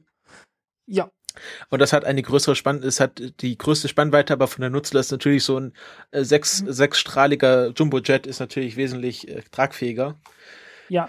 Ähm, äh, noch größer werden soll, glaube ich, mindestens von der Spannbreite her, glaube ich, äh, äh, der Scaled Composites Stratolaunch. Das soll noch mal ein größeres Was ist Ding. das? Äh, das ist das, das ist das Flugzeug, das irgendwann mal von Stratolaunch die Raketen in die Luft bringen soll. Okay. Und ja, äh, die, das ist noch nicht, äh, das, das ist noch nicht fertig gebaut, aber es wird aus zwei Rümpfen einer, ich glaube, Boeing 747 sogar zusammengebaut. Und äh, mindestens die Triebwerke hat man von Boeing 747 auch genommen und das wird dann auch sechs Stück davon haben. Und äh, ja, die sagen hier auf der, auf der allwissenden Müllhalte, sagen sie, äh, im April war es zu 40 Prozent fertiggestellt und die Teile sind zu 80 Prozent vorhanden. Mhm. Und sie soll 200, 230 Tonnen tragen können. Ähm, warte, ich schau grad, was die Antonov für eine Nutzlast hat.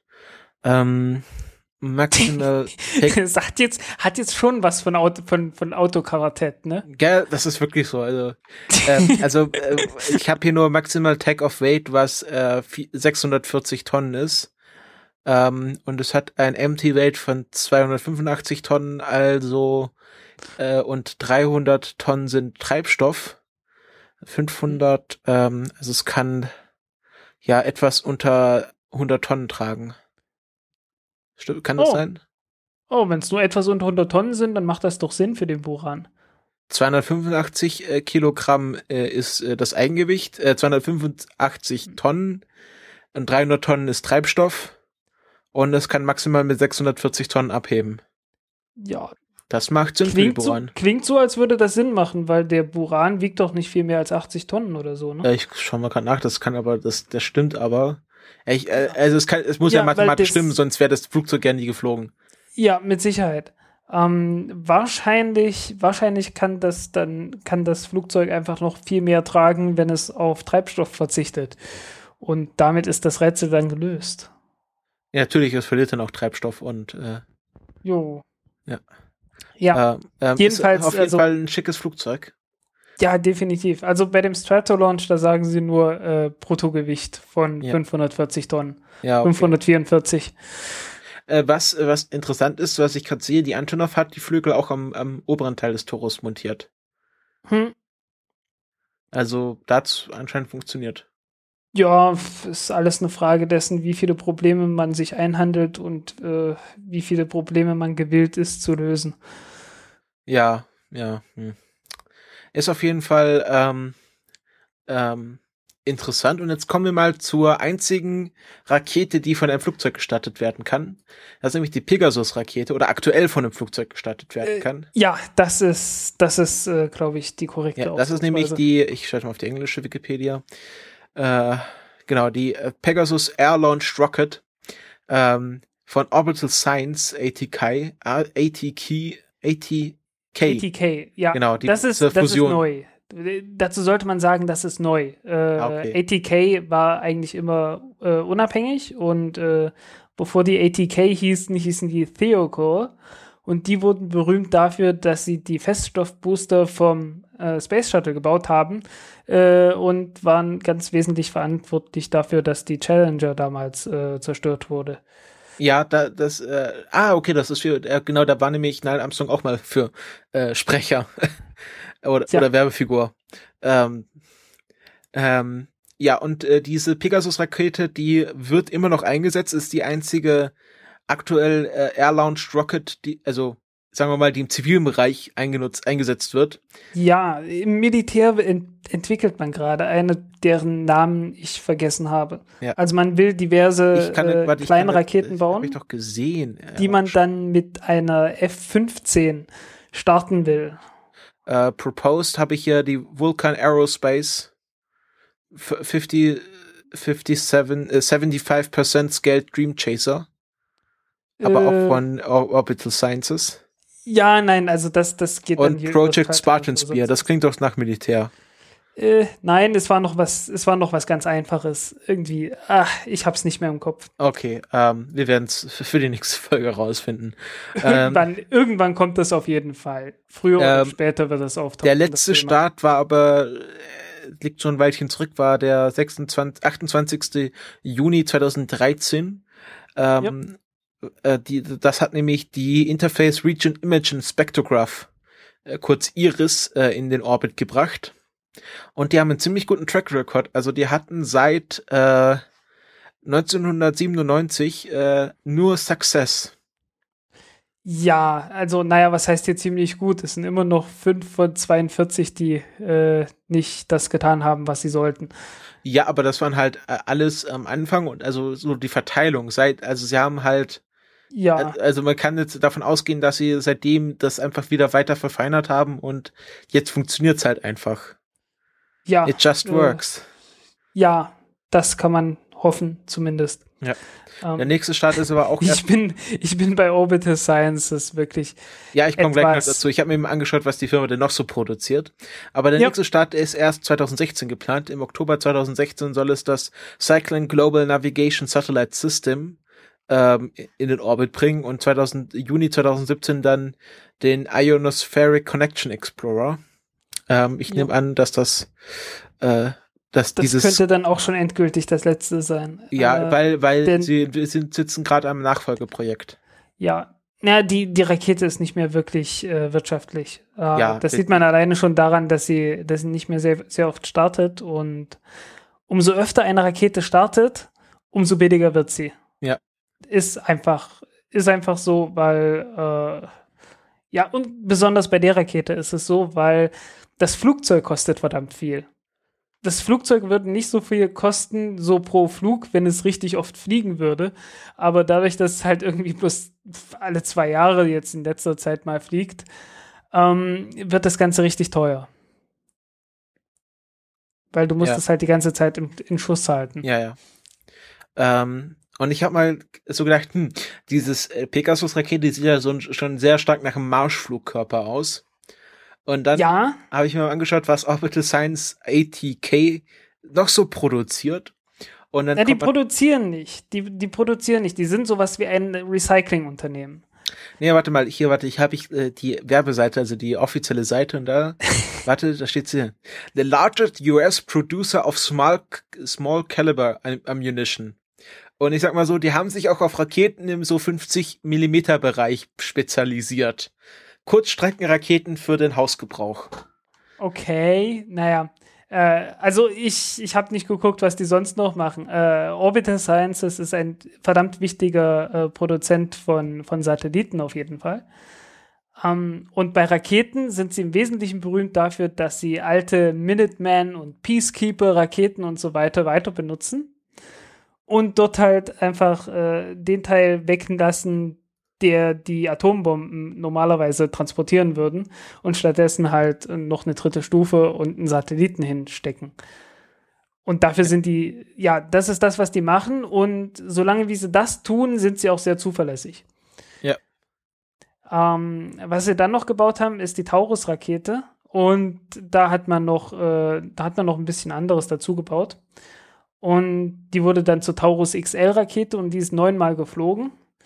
Die ersten fünf Starts gingen problemlos vonstatten. Der sechste schlug aus irgendwelchen Gründen, die ich vergessen habe, fehl. Der siebte klappte nochmal und dann kam der achte und der neunte und die schlugen beide fehl, weil die Nutzlastverkleidung sich nicht geöffnet hat. Und da haben die mal eben eine halbe Milliarde Dollar, ich glaube sogar noch über eine halbe Milliarde Dollar äh, in den Sand gesetzt mit diesen zwei Starts. Mhm. Und ja, das war, das war nicht schön. Ja, ich sehe auch gerade, die bauen äh, die Abschusssysteme für eine Javelin, für diese Javelin-Raketen. Äh, also Missiles. Ähm, okay, kenne ich jetzt nicht direkt. Das sind, das sind diese, diese hochspezialisierten, also im Grunde ist es eine, eine Bazooka, aber da steckt halt äh, eine kleine, hochtechnisierte Rakete drin. Ah, okay. Also das ist halt äh, so eine, eine, eine sehr äh, Panzerabwehr, Panzerabwehrrakete, oder? Ja, ne, das ist halt, die kann halt zielsuchend sein und äh, mit Kamera und alles dran, aber wird halt von einem Typen ge gestartet. Ah, okay. Hm. Äh, das gibt ja äh, dieses Bild so, ähm, äh, ein, ein, amerikanischer Soldat schießt mit einer, ich glaube, die kosten 700.000 Dollar pro Stück oder noch mehr. Hm. Und ein amerikanischer Soldat äh, schießt mit einer Rakete auf einen afghanischen äh, Typen, äh, der genauso viel verdient im Jahr, wie das Teil kostet, was ihn gleich töten wird. Dann verdient er sehr gut. Oder, ja, es, es war, es war auf jeden Fall, diese Javelin Missiles sind sehr interessant, aber auch sehr fies. Ja. Also das ist was, was du halt äh, eigentlich von so, einem von so einem Jet abschießen würdest, kannst du jetzt halt von, von, vom Boden aus starten.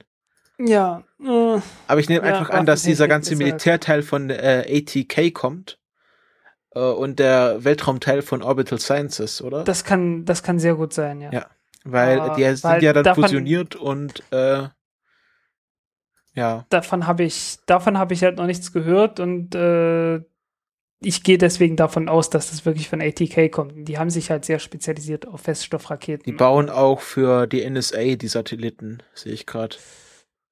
Ja, sind halt, die bauen halt Satelliten, ne? Ja. Die möglichen. Also da sind wir wieder bei diesem Thema äh, Militär und Raumfahrt, wie eng das halt verwoben ist. Ja. Also dass definitiv. die gleich, gleiche Firma, die Satelliten für Forschung baut, auch der größte äh, Produzent für Kleinkalibermunition ist. Ja, aber das kommt halt wirklich erst dadurch, dass die im letzten Jahr fusioniert sind. Ja. Also das ist äh, eine sehr aktuelle Geschichte jetzt. Ich weiß nicht, hat Elon Musk sich auch schon mal mit Waffen versucht? Äh, nein, soweit ich nicht. Äh, obwohl, naja, er hat ja, also äh, demnächst wird er auf jeden Fall auch für die, für die Air Force. Also er, er ist für die Air Force zertifiziert. Also mhm. er, nicht er, äh, die Rakete, ne? äh, also die Falcon 9 ist für die Air Force zertifiziert und äh, soll dann auch äh, für, für die halt äh, die, die Geheimsatelliten ja, mit starten. Ja. Wo dann die Kommentatoren bei den Livestreams immer in Schwierigkeiten kommen, wenn sie was über die Payload sagen sollen. Ja, genau das. Ja, ja. Finde ich ein ähm, bisschen schade, dass das scheinbar. Also apropos Kommentatoren, da muss ich auch mir mal kurz über den Kommentator vom letzten Ariane-Start meckern. Der war sehr einfallslos. Da war ja diese Verzögerung, dass sie irgendwie, irgendwie zehn Minuten hat der Countdown angehalten, weil sie, angehalten, weil sie ein Problem lösen mussten. Und er hat gesagt, ja, jetzt, jetzt höre ich einfach auf zu reden und wenn es weitergeht, dann rede ich auch wieder. Und die, die davor war, das war so eine sehr nette Britin und die hat einfach sehr viele Sachen einfach sich aus der Nase gezogen, was sie halt erzählen konnte. Jo. Ja, bei also, Ariane ist es ja auch immer so, dass die noch irgend so ein mittelprächtig peinliches äh, Werbevideo des jeweiligen. das ist immer so. Und jetzt zeigen wir das Werbevideo von dem Satelliten, also sie zeigen das Werbevideo von dem, der den Satellitenbus herstellt den, der, also von der Firma, die halt irgendwie gerade diesen Fernsehsatelliten oder was weiß ich äh, gebaut ja, meistens hat. Meistens irgendwelche Firmen aus Luxemburg. Ja, ja, und äh, Davon gibt's ja zwei. Und dann irgendwie am besten noch ein Werbevideo von Ariane Space oder so. Ja. Und es gibt auch immer zwei, drei. Also die haben dann eins vorbereitet vor dem Start und dann eins während der Flug ist, halt immer, wenn es ein bisschen langweilig wird. Ähm, ich ich finde das halt etwas sehr seltsam. Ja, äh, äh, ist es auch. Egal wie. ja. Ähm, ähm, ja, ja jedenfalls, jedenfalls äh, ich wollte mal kurz erklären, wozu die, äh, wozu man eigentlich Raketen vom Flugzeug aus startet, ne? Ja. Das hat was damit zu tun. Also erstens, na klar, man, man hat ein bisschen höhere Höhe, man hat weniger Luftwiderstand, das ist klar. Ähm, aber vor allen Dingen, man hat weniger, also man hat weniger Luftwiderstand, weil man kleineren Luftdruck hat. Und wenn man kleineren Luftdruck hat, dann drückt der auch nicht so sehr auf die Düsen hinten vom Raketentriebwerk. Mhm. Und das, äh, man sollte es nicht glauben, aber das hat einen ernsthaften Effekt. Ähm, wenn du eine Rakete von, vom Boden aus startet, startest, dann äh, verliert die mal eben so eine Effizienz von Größenordnung 20 Prozent. Mhm. Also ist schon richtig viel. Und du kannst auch die Düsen nicht ganz so groß bauen, weil die Düsen sind ja eigentlich dafür gedacht, dass die, äh, dass die Abgase äh, ihre Energie etwas besser, äh, ja, etwas besser benutzen können, um die Rakete vorwärts zu treiben, ohne das jetzt nochmal auszuführen. Hatten wir, glaube ich, schon mal gehabt. Mundgeklöppete Triebwerke, ich erinnere mich. Ja, und äh, wenn man halt ganz unten ist in der Atmosphäre, dann, dann darf die einfach nicht allzu groß sein, weil die ansonsten kaputt geht. Und wenn man halt schon viel weiter oben in 10, 20 Kilometern Höhe ist mit einem Flugzeug, ich, also 20 Kilometer wird man nicht sein, aber so 10 Kilometer, dann hat man halt nur noch ein Viertel der Luft. Und ja, wenn man ein Viertel der Luft hat, dann kann man gleich eine vier, dann kann man viermal so große, also eine viermal so große Fläche hinten an der Düse dran haben. Und äh, die hat dann eine sehr, eine deutlich bessere Effizienz einfach dadurch. Mhm. Ist dann fast schon genauso gut wie eine für Vakuum optimiertes, äh, wie ein für Vakuum optimiertes Triebwerk. Und äh, insgesamt, wenn man das zusammenrechnet mit äh, der Tatsache, dass man halt bis zum Äquator fliegen kann und vom Äquator das Ganze starten kann, wenn man möchte, und äh, dadurch, dass man äh, ein gewissen zusätzliche, eine gewisse zusätzliche Geschwindigkeit hat, äh, ja, kann man halt mit der gleichen Rakete die doppelte Nutzlast ungefähr in Orbit bringen. Muss halt aber ja mal was ist. ein genügend großes Flugzeug halt finden. Ja, und das ist genau das Problem. Und äh, wenn die Flugzeuge nicht allzu oft fliegen müssen, dann wird das halt richtig teuer. Weil du musst halt die, die Konstruktionskosten von dem Flugzeug musst du wirklich mit jedem einzelnen Flug abbezahlen. Und ja, ja dann ist halt schwierig, ne? Ja, ja. Ähm, ja, wenn du jetzt nicht mehr dazu zu sagen hast, dann gehen wir zum nächsten Thema über. Dann äh, ja. Kann ich mich uh. ein wenig zurücklehnen? Und ja. du erzählst uns jetzt mal was über Triebwerke in einer neuen Ausgabe unserer Grundlagenkategorie, die noch einen richtigen Namen braucht. Ja. Ähm, und zwar äh, soll es darum gehen, so ein Raketentriebwerk hat ja eine Brennkammer. Und in dieser Brennkammer werden Treibstoffe verbrannt. Logischerweise damit die da drin verbrannt werden können, also die, die verbrennen da drin und du erzeugst dort einen ziemlichen hohen Druck, aber da ist ja ein Loch drin und äh, durch dieses Loch kommen die Gase dann raus, ne? Mit einem, ja, halt mit entsprechender Geschwindigkeit, aber dazu brauchst du halt drinnen einen ziemlichen Druck. Und die Dinger, also der, der Treibstoff verbrennt auch ziemlich schnell. Und wenn so Treibstoff sehr schnell verbrennt, dann heißt das, äh, es muss wieder neuer nachkommen. Und das ist tatsächlich eine ganze Menge. Also, du hast ja diesen, äh, den, den spezifischen Impuls, ne? Ja. Und äh, den gibt man ja in Sekunden an. Ne? Dieser spezifische Impuls, ähm, ich glaube, das muss du mal erklären, das ist, wie schnell das Gas ausströmt, oder? Es gibt den spezifischen Impuls und den spezifischen Impuls, Impuls gibt es jetzt in zwei Varianten. Man kann einmal sagen, es ist die Ausströmgeschwindigkeit die also sagt, ja, wie schnell äh, strömen die Gase aus dem Triebwerk aus. Und es gibt die andere Variante, dass man sagt, man hat äh, den Treibstoffverbrauch. Und bei den Amerikanern ist das ganz logisch.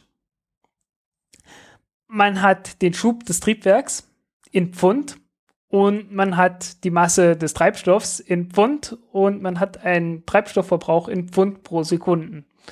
Und dann nimmt man den Schub des Triebwerks im Pfund und teilt das Ganze durch den, durch den, äh, na, durch den Verbrauch in Pfund pro Sekunden und hat dann eine Größe in Sekunden. Und was dabei herauskommt, ist, äh, dass man halt zum Beispiel sagen kann, okay, wenn ich ein Triebwerk mit einem bestimmten äh, Treibstoff äh, baue das dann, das dann einen Schub hat von äh, zum Beispiel einer Tonne und du hast eine Tonne Treibstoff, dann liefert dieses Triebwerk zum Beispiel mit dieser einen Tonne Treibstoff 300 Sekunden lang einen Schub von einer Tonne. Mhm. Okay? Ja. Und umso besser jetzt der Treibstoff ist, umso höher ist die Zahl. Wenn man jetzt zum Beispiel äh, Wasserstofftriebwerke hat, dann ist das so eine Größenordnung von 450 Sekunden. Wenn man Kerosin hat, dann ist das so eine Größenordnung von etwas über 300 Sekunden. Die Feststofftriebwerke kommen so auf, naja, 270, 290, je nachdem. So in der Größenordnung, ne? Mhm.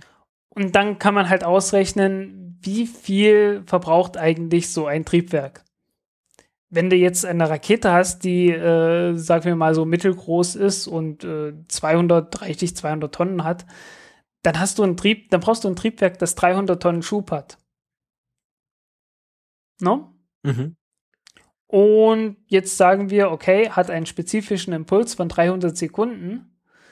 Dann heißt das, dass dieses Triebwerk mit 300 Tonnen Schub jede Sekunde eine Tonne Treibstoff verbraucht. Jede Sekunde. Ja. Und du musst diesen Treibstoff gegen den Druck, der in der Brennkammer selbst drin ist, da reinpumpen. Und da braucht man halt jede Menge Leistung. Dafür okay. braucht man richtig, richtig gute Pumpen. Äh, ich glaube, für die F1-Triebwerke gibt es dann immer so Angaben, ich glaube, irgendwas um die 20 Megawatt oder so. Also äh, die, äh, die Pumpen, die man da braucht, die Leistung dieser Pumpen, die bewegen sich schon in Größenordnungen, die man normalerweise einem Kraftwerk zurechnen würde. Also so 50 Megawatt. Und das ist nur die Pumpe, um den eigentlichen Treibstoff in das Triebwerk hineinzubringen. Und wie werden die angetrieben? Die werden mit dem Treibstoff angetrieben. Und das ist die Krux. Okay. Weil, äh, ja, man, man braucht diese Leistung von irgendwo her. Und das macht man äh, im Allgemeinen äh, halt, also gibt jetzt verschiedene Möglichkeiten. Wenn man ein sehr kleines Triebwerk hat, dann kann man das machen, indem man einfach äh, die Tanks unter Druck setzt. Ja, mhm. Du hast den, du hast einen Treibstofftank, du packst da jede Menge Druck in den Tank rein, dann äh, schiebst du da den Treibstoff durch äh, diese Kühlrillen, die um jedes Raketentriebwerk herum sind, damit die, äh, damit die Brennkammer nicht wegschmilzt. Und äh, dann hast du am Anfang schon ein bisschen Druck, dadurch, dass der, äh, dadurch, dass der Treibstoff dann natürlich anfängt zu kochen, hast du noch mehr Druck und äh, auf die Art und Weise kommt das Ganze dann in die Brennstoffkammer rein. Das ist aber ziemlich ineffizient. Also damit kriegst du nur sehr, also einen sehr kleinen äh, Brennkammerdruck hin am Ende. Und dadurch leidet dann die Effizienz des ganzen Triebwerks. Äh, wenn man sich das so anguckt, äh, druckgeförderte, druckgeförderte ähm, Triebwerke haben meistens so 10%, 15% weniger Effizienz, als das äh, ein besseres Triebwerk haben könnte. Können aber dafür sehr klein gebaut werden. Können weil dafür sie keine sehr klein. Pumpe brauchen. Genau, du brauchst keine Pumpe, du brauchst keine beweglichen Teile. Das ist ein großer Vorteil. Äh, sind sehr simpel, alles in allem aber dafür auch sehr schwer, weil du brauchst Tanks, die diesen Druck aushalten. Normalerweise willst du ja einfach bloß einen Tank haben, in dem halt der Treibstoff drin ist, die nicht kaputt gehen davon, dass der Treibstoff da halt drin ist und die mehr nicht, ne? Ja. Also äh, normalerweise ein normaler Treibstofftank von so einer Rakete äh, hat so grob gesagt die Dimensionen einer Biodose. Mhm.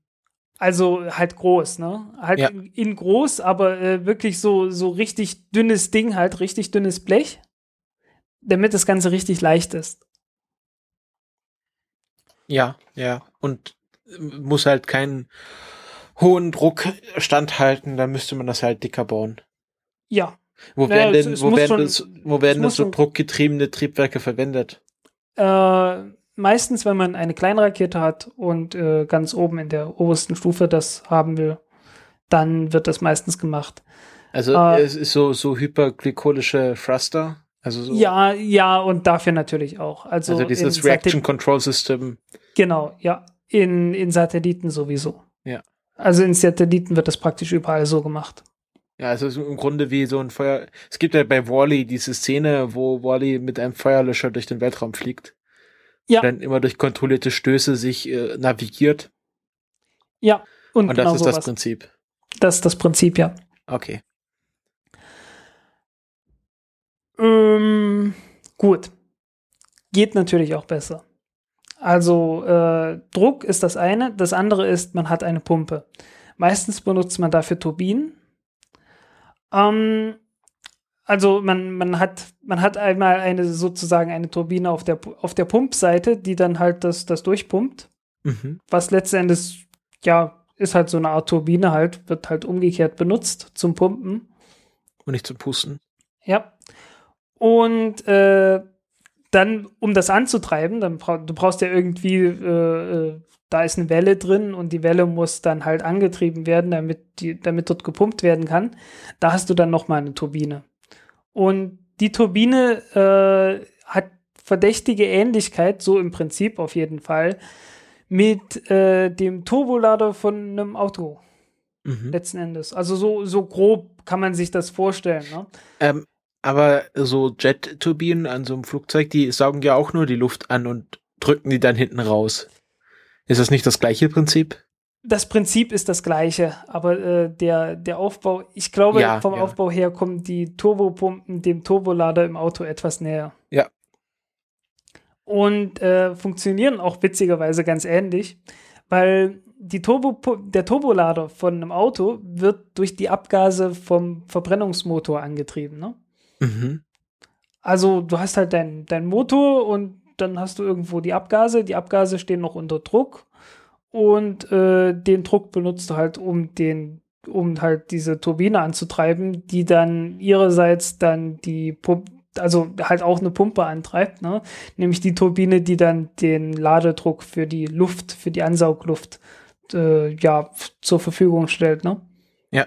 Und in der Rakete hat man auch Abgas und hier nimmt man meistens, äh, also man, man hat da keinen Motor, sondern man hat halt eine kleine Brennkammer, die halt zu nichts anderes äh, dienen soll, als halt äh, ja was zu verbrennen und Abgas zu machen. Also man hat eine kleine Brennkammer, wo der Sprit erst durch muss, oder ist das so eine Seitenbrennkammer? Das wird so eine Seitenbrennkammer. Das, ah, okay. ist, eine, das ist so ein, ein äh, wie sagt man, Gaserzeuger. Mhm. Oder ja, ich komm, ich weiß jetzt, ich bin mir jetzt nicht sicher beim deutschen Wort. Gas Generator. Gas Aber deswegen haben die meisten Triebwerke auch so einen kleinen Auspuff an der Seite, oder? Ist es ja. dafür? Okay. Ja, genau. Dafür haben sehr viele genau das. Und äh, ja, was man da macht, ist, also dieses Abgas darf nicht zu heiß sein, weil wenn es zu heiß ist, dann, äh, dann schmilzt dir deine Turbine weg. Äh, die, die Temperaturen, die du erreichen kannst, wenn du zum Beispiel Kerosin und flüssigen Sauerstoff äh, miteinander verbrennst, sind so jenseits der 3000 Grad. Und das hast du dann auch im Triebwerk drin, aber äh, in der Pumpe kannst du das echt nicht gebrauchen. Äh, ich wurde belehrt, dass das Ganze auch mal über 1000 Grad sein kann für so eine Turbine, wenn man so ein paar Tricks hat. Ich bin mir nicht ganz sicher, ob das auch für die Turbinen äh, in, der, in der Turbopumpe gilt, aber also relativ hohe Temperaturen, aber ist halt begrenzt. Ne? Mhm. Du kannst jetzt nicht sagen, äh, ich verbrenne Sauerstoff und Kerosin im oder Sauerstoff und Wasserstoff im idealen Verhältnis zueinander, weil was du dann hast, ist kein Abgas, sondern ein Schweißbrenner. okay. Ja, und das ja, wäre halt schlecht, ne? Ja, so ein Schweißbrenner, der brennt sich dann halt einfach durch. Genau. So, was man dann macht, ist, äh, man fügt viel zu viel Sauerstoff oder viel zu viel Treibstoff dazu. Das ist halt, das kennt man auch bei der Kerze, also die rußt dann einfach. Genau. Und äh, wenn man sich das anguckt, äh, wenn das getestet wird, das ist auch eine furchtbar verrußte Angelegenheit. Äh, zumindest wenn es Kerosin ist. Wenn man das Ganze mit Wasserstoff macht, naja, ist halt zu viel Wasserstoff drin, ja, entsteht ein bisschen Wasser und der Rest ist halt heißer Wasserstoff.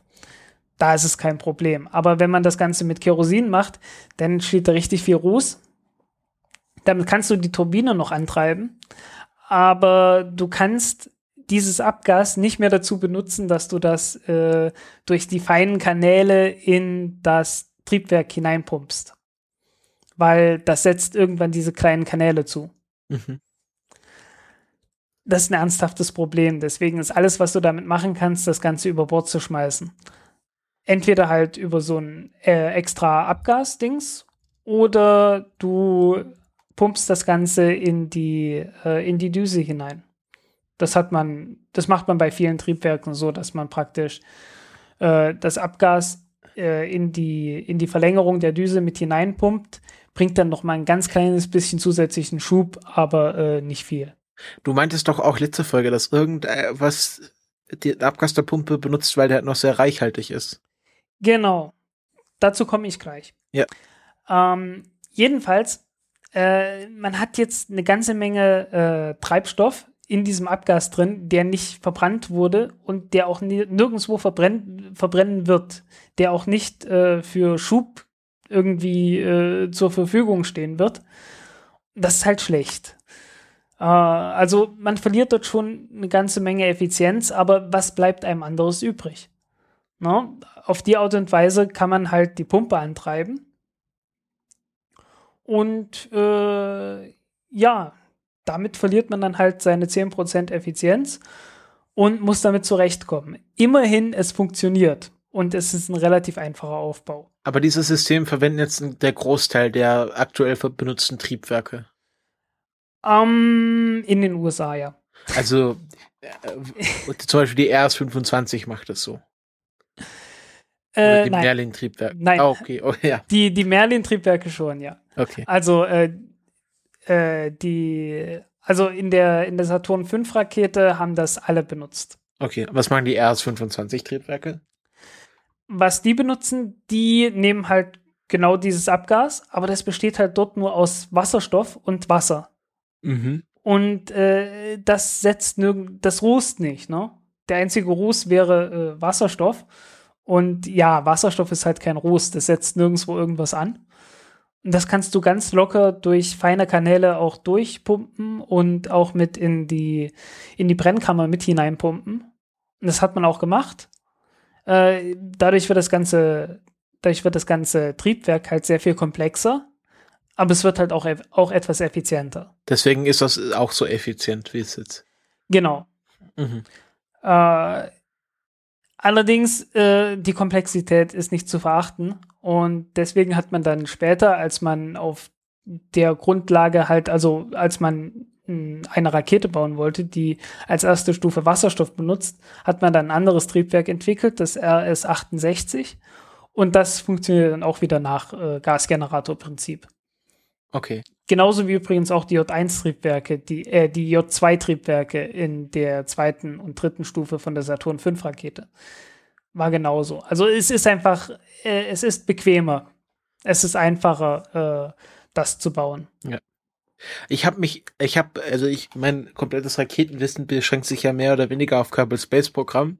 Ja. Und da habe ich mich, äh, das zeigt mal wieder, wie realistisch Kerbal Space Programm ist, weil die meisten Triebwerke haben dort so einen kleinen Auspuff. Hm? Und ich habe mich immer gefragt, wozu der da sein soll. Ist der, ich habe immer gedacht, dass er irgendwie so, damit man irgendwie Thrust Vectoring machen kann, also dass du irgendwie so äh, Teilweise wird es auch dafür benutzt. Also ja. äh, gerade bei dem, äh, gerade bei der ersten Falcon 9 Rakete, äh, da hat man das noch benutzt dafür. Ja.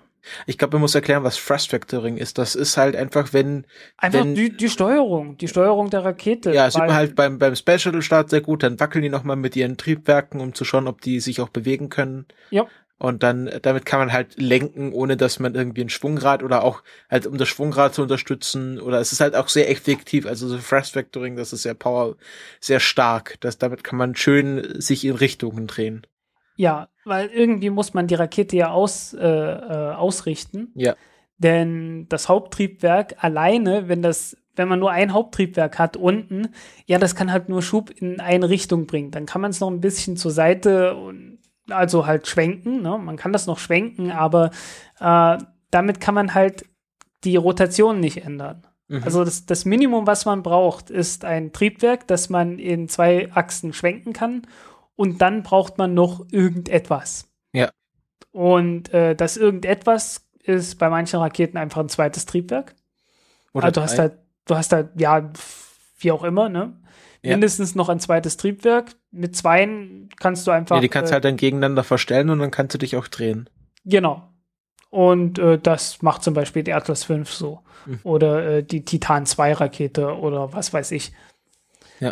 Äh, da wird das so gemacht. Oder du hast halt noch ein zweites kleines Triebwerk, das dann halt äh, für das, äh, für die Drehrichtung sozusagen zuständig ist. Ja, ja.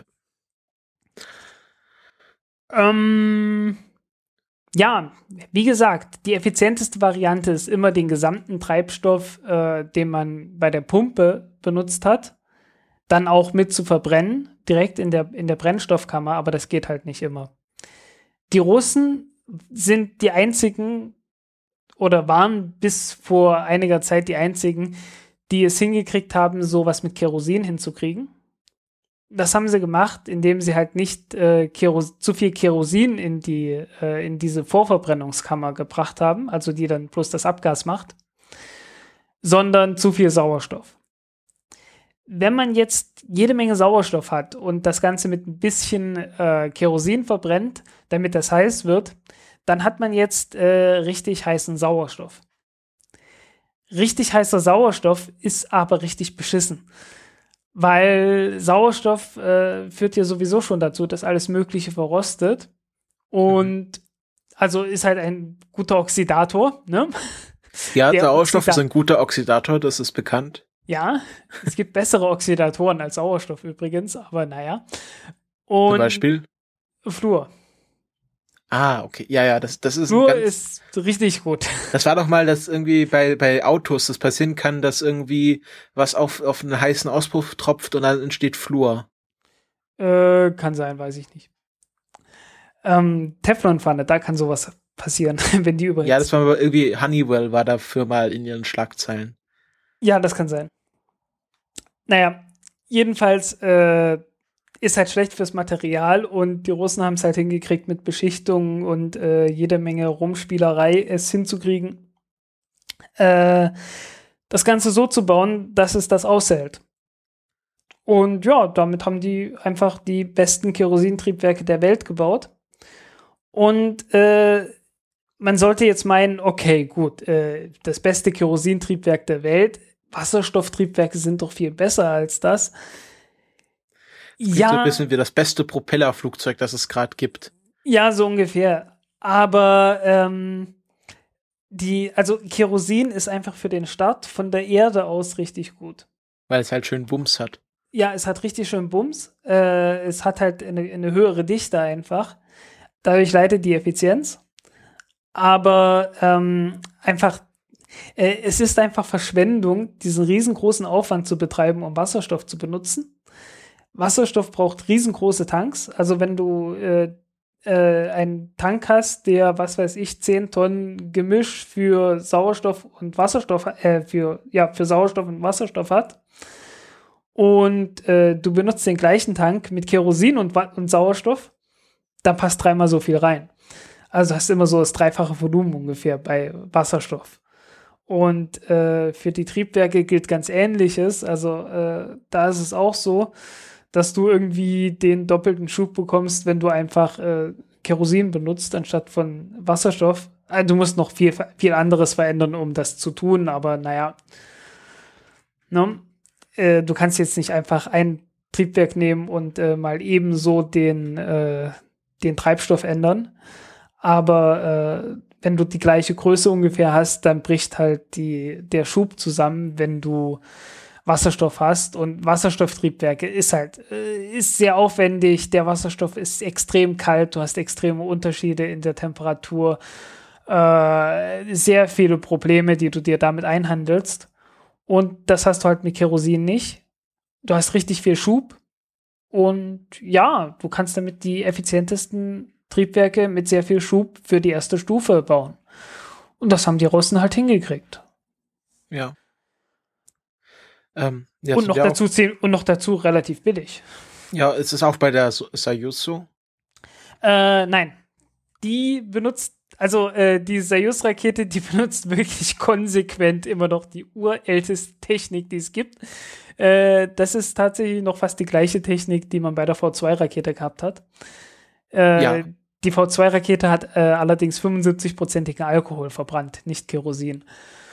Äh, der, also 75% Alkohol, Rest Wasser. Mhm.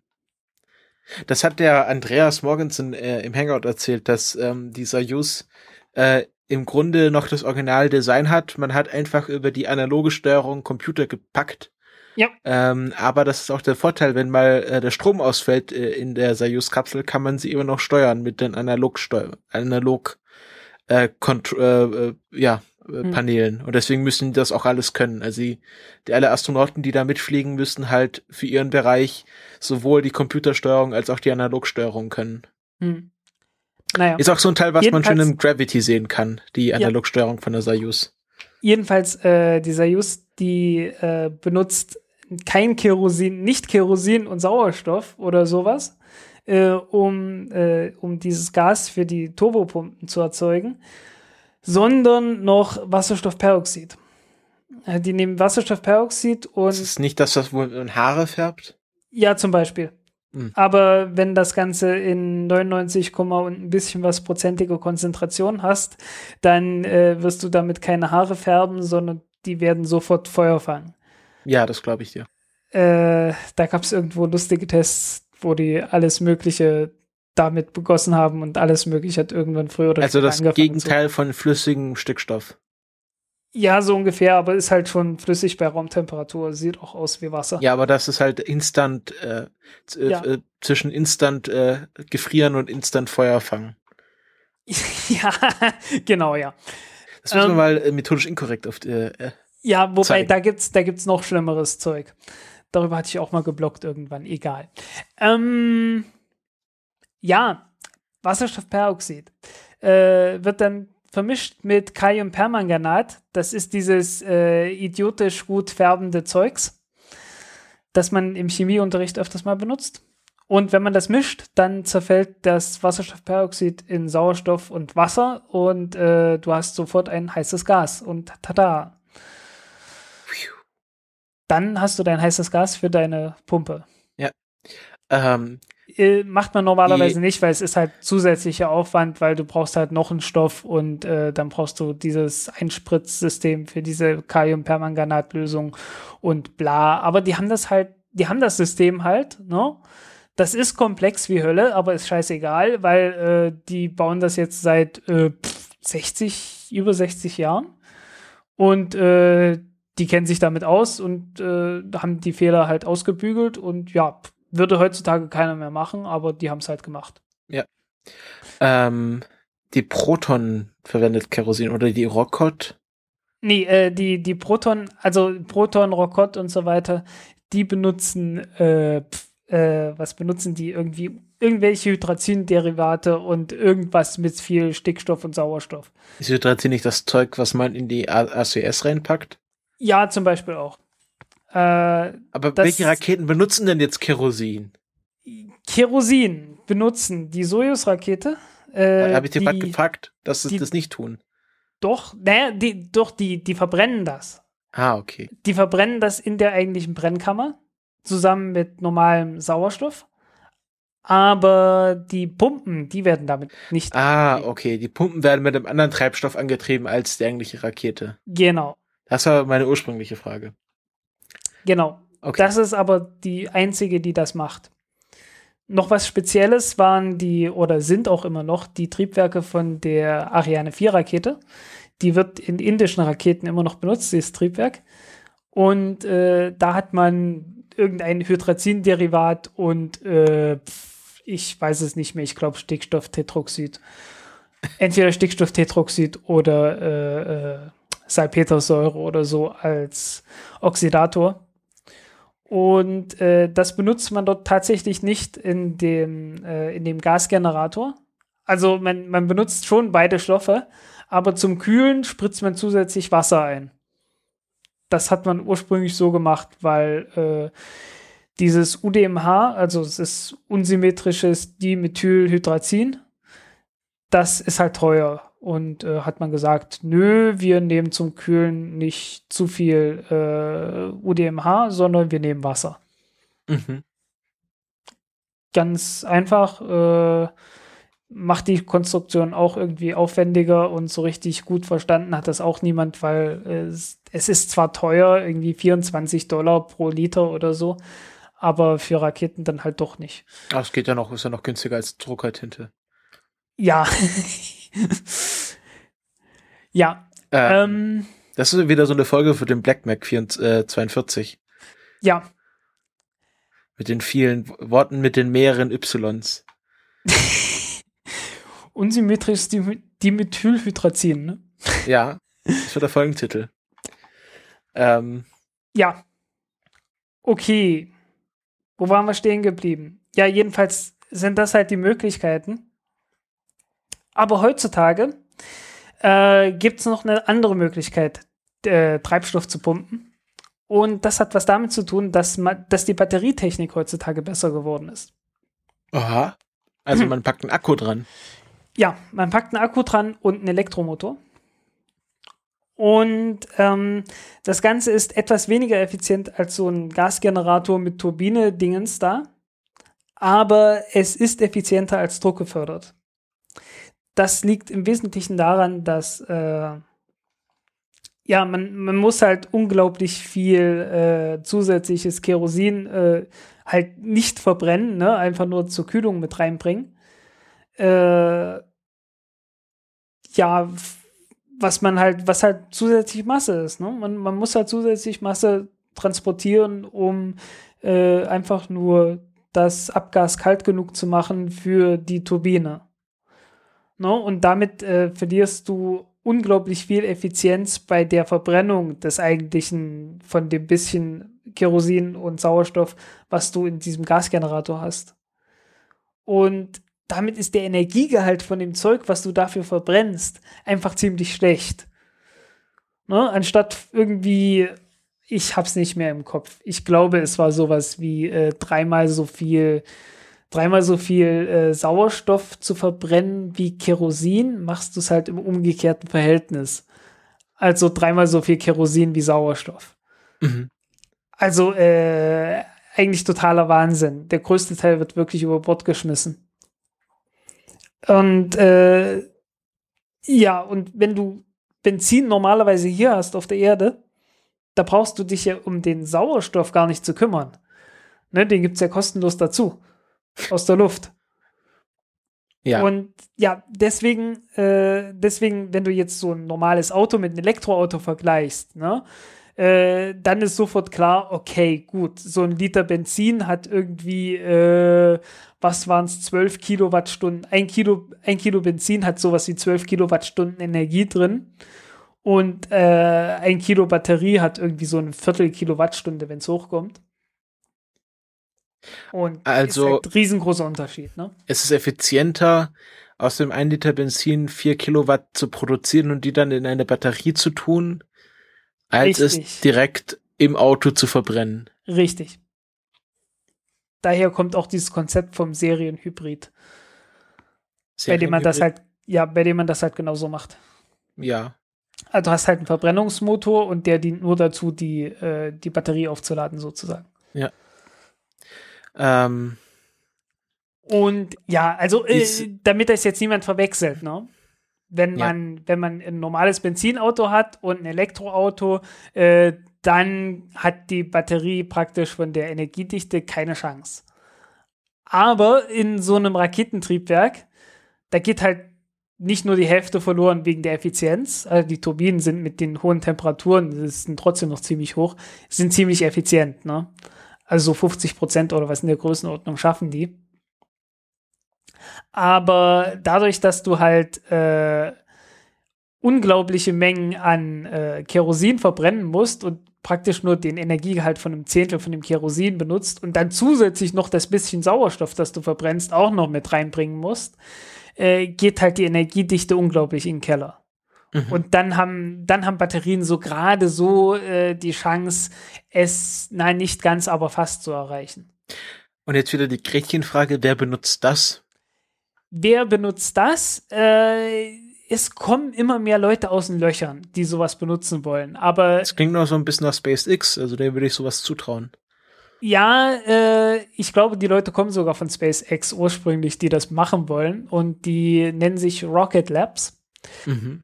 Und die wollen eine, eine, eine, eine Rakete daraus bauen, äh, die nennt sich Electron.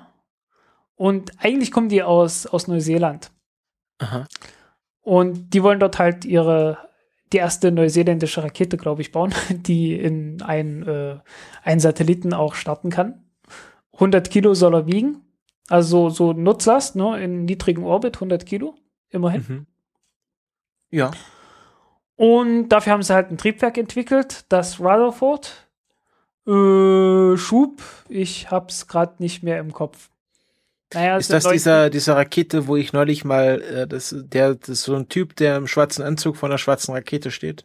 Ja, das kann schon sein. Äh, es gibt aber zwei, es gibt zwei Raketen, es gibt zwei schwarze Raketen.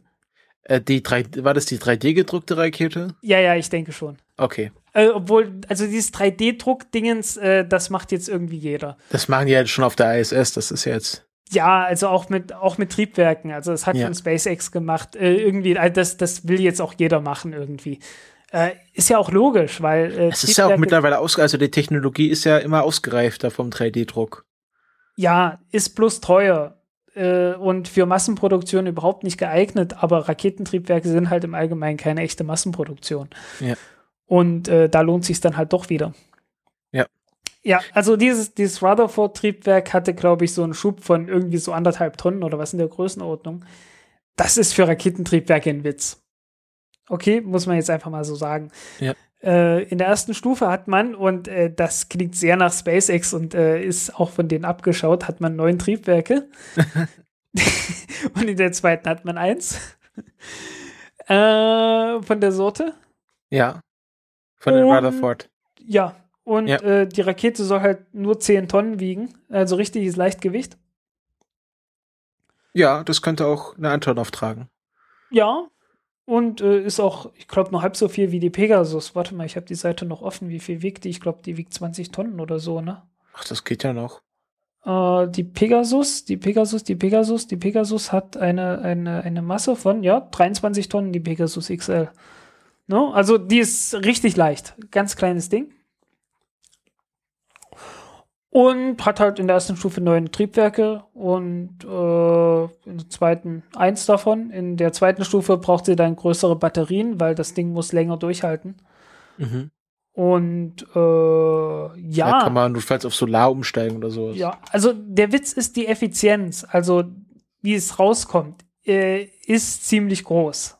Dafür wiegt das Ding halt auch richtig viel. Ne? Also äh, wiegt irgendwie, also das äh, genaue Angaben haben sie noch nicht gemacht, aber so gerüchtemäßig äh, wiegt es halt, ich sag mal, drei, viermal so viel wie ein normales Triebwerk dieser Leistung äh, wiegen würde. Äh, relativ, ist halt relativ viel. Also du, du, du musst davon ausgehen, so normales Triebwerk äh, wiegt ungefähr ein Hundertstel von dem, was es an Schub hat. Und das wiegt dann sowas wie ein Dreißigstel oder so. Mhm. Also, ich sag mal so viermal so viel wie ein normales Raketentriebwerk.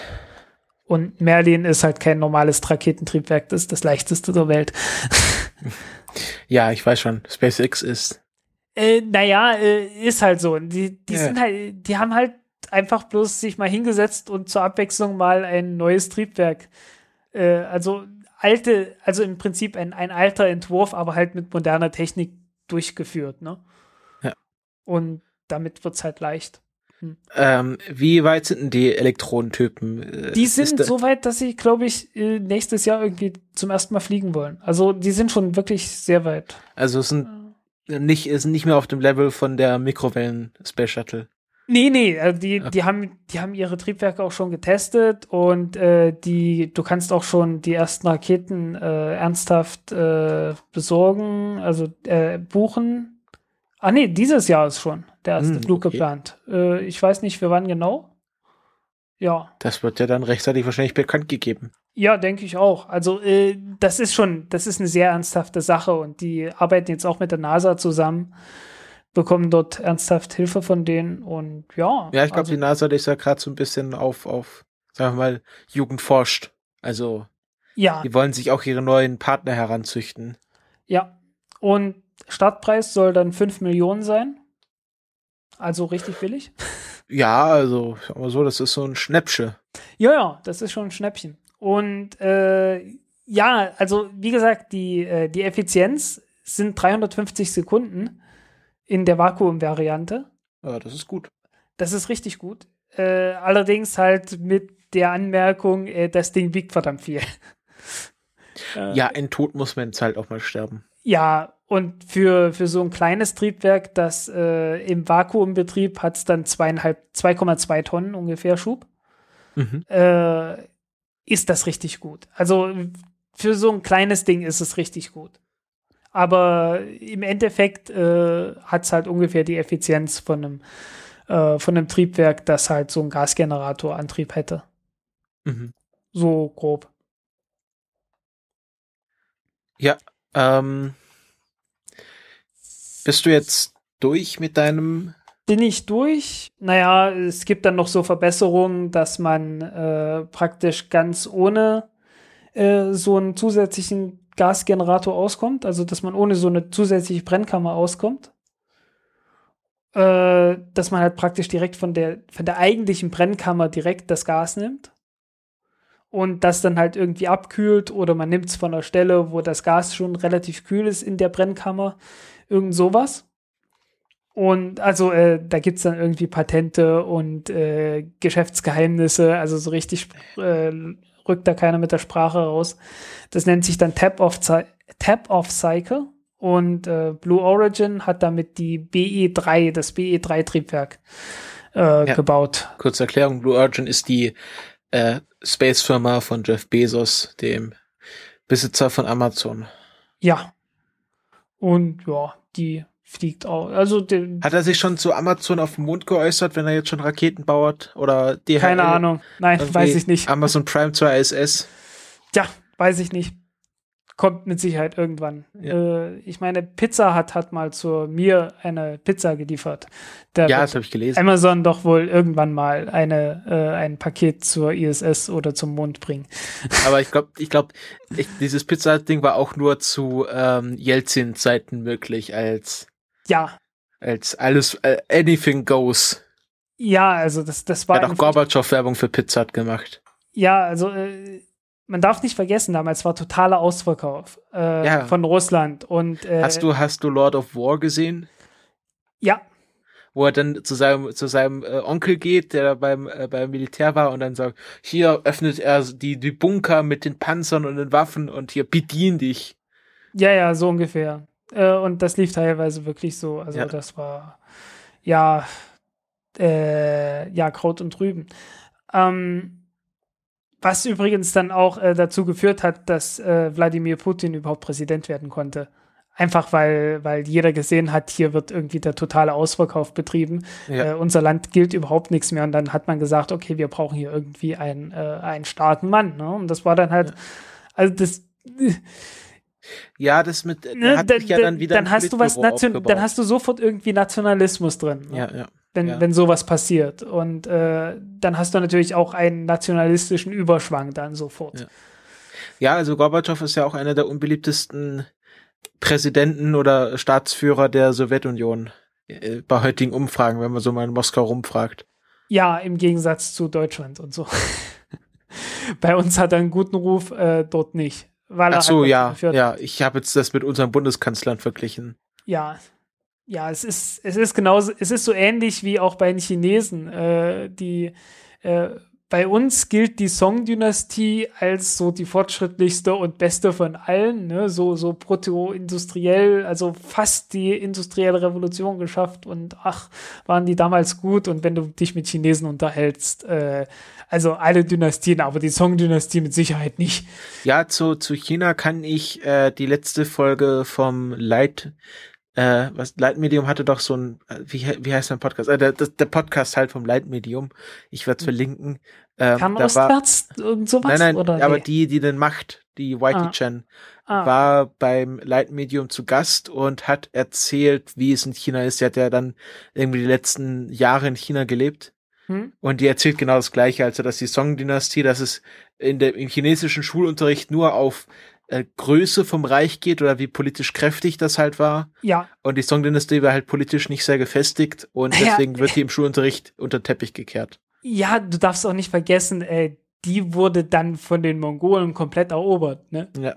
Äh, und äh, mit Massaker und allem drum und dran. Ja, da gab's die, äh, äh ist ja gerade äh, Wahlkampf oder Demokalypse 2016 die, Demokaly die Demokalypse und da hat sich äh, die Buckman mal geäußert gesagt, also es geht ja darum, dass äh, Donald Trump ein, eine Mauer zwischen Mexiko und den USA bauen will.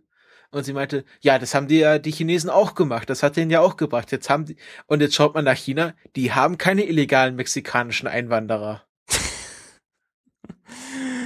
Äh, ja. Das soll man sagen egal. Kommen wir zurück zu Raketen. Ja, kommen wir zurück zu Raketen. Äh, ja, wo waren wir? Ja, wir waren bei der Elektronenrakete. Ja, bei der Elektron-Rakete. Ja, wie gesagt, äh, dieses Jahr hoffentlich erster Start.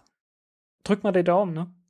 Ja, das, das, äh, das, das klingt interessant. Das, Weil das Konkurrenz belebt das Geschäft und so. Ja, dass das SpaceX nicht größenwahnsinnig wird. Ja. Äh, um mal kurz auf ein anderes Thema von SpaceX zu kommen, ich glaube, das kannst du mir jetzt beantworten, das interessiert mich. Haben die jetzt wirklich äh, am Bau von einem Hyperloop begonnen? Ähm, ja, ich hab's, also die nicht.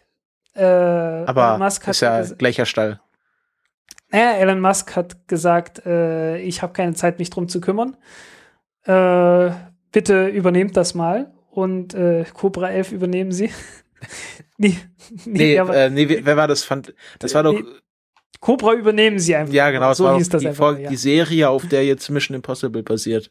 Genau, ja. Alarm Cobra für, übernehmen. Nee, nicht. Nee, Cobra übernehmen Sie, so hieß die Serie. Die hieß einfach so, okay, ja. Ja, ja. Ähm, ja und dann, ach ja, dann später hieß das einfach Mission Impossible, ne? Ja, und dann kam halt, kam halt die Filme. Dann kamen die Filme, ja. Ja. Äh, ja, jedenfalls haben die das abgegeben und jetzt wollen die in der kalifornischen Wüste halt so ein Ding bauen. Hyperloop. Ja. Und äh, also kurzes Stück, fünf Meilen, also acht Kilometer. Schon im äh, Kreis oder eine Strecke? Ich glaube nur eine Strecke. Ja. Äh, und der eigentliche Witz ist, die wollen das. Oh, du musst unbedingt den, den Artikel verlinken, den ich da gemacht habe. Ja, ja, wenn du mir den gibst, dann verlinke ich den. Äh, Poste so, mal in den Chat. Du hast den, du hast den nicht gelesen? Ich, ich, du schreibst so viele Artikel, ja, ich habe noch ein, auch noch ein Privatleben. Okay. also du schreibst so gefühlt 20 Artikel am Tag. Ja, okay. Und dann komm, ich komm, verliere dann auch Übersicht, welche habe ich jetzt schon gelesen, welche nicht. Okay. Äh, Poste einfach in meinen Chat, ich werde dann das in mein Pocket tun, in meine Pocket-Leseliste. Ja, äh, und zwar heißt das Ding, deutsche Firma investiert in Elon Musks Hyperloop. Da ist tatsächlich eine deutsche Firma mit, äh, ach, du bist im Chat, Wahnsinn. Ja, äh, äh, mein VDSL, also mein superschnelles DSL, das kann alles außer alles, alles außer, außer Freenode, ja.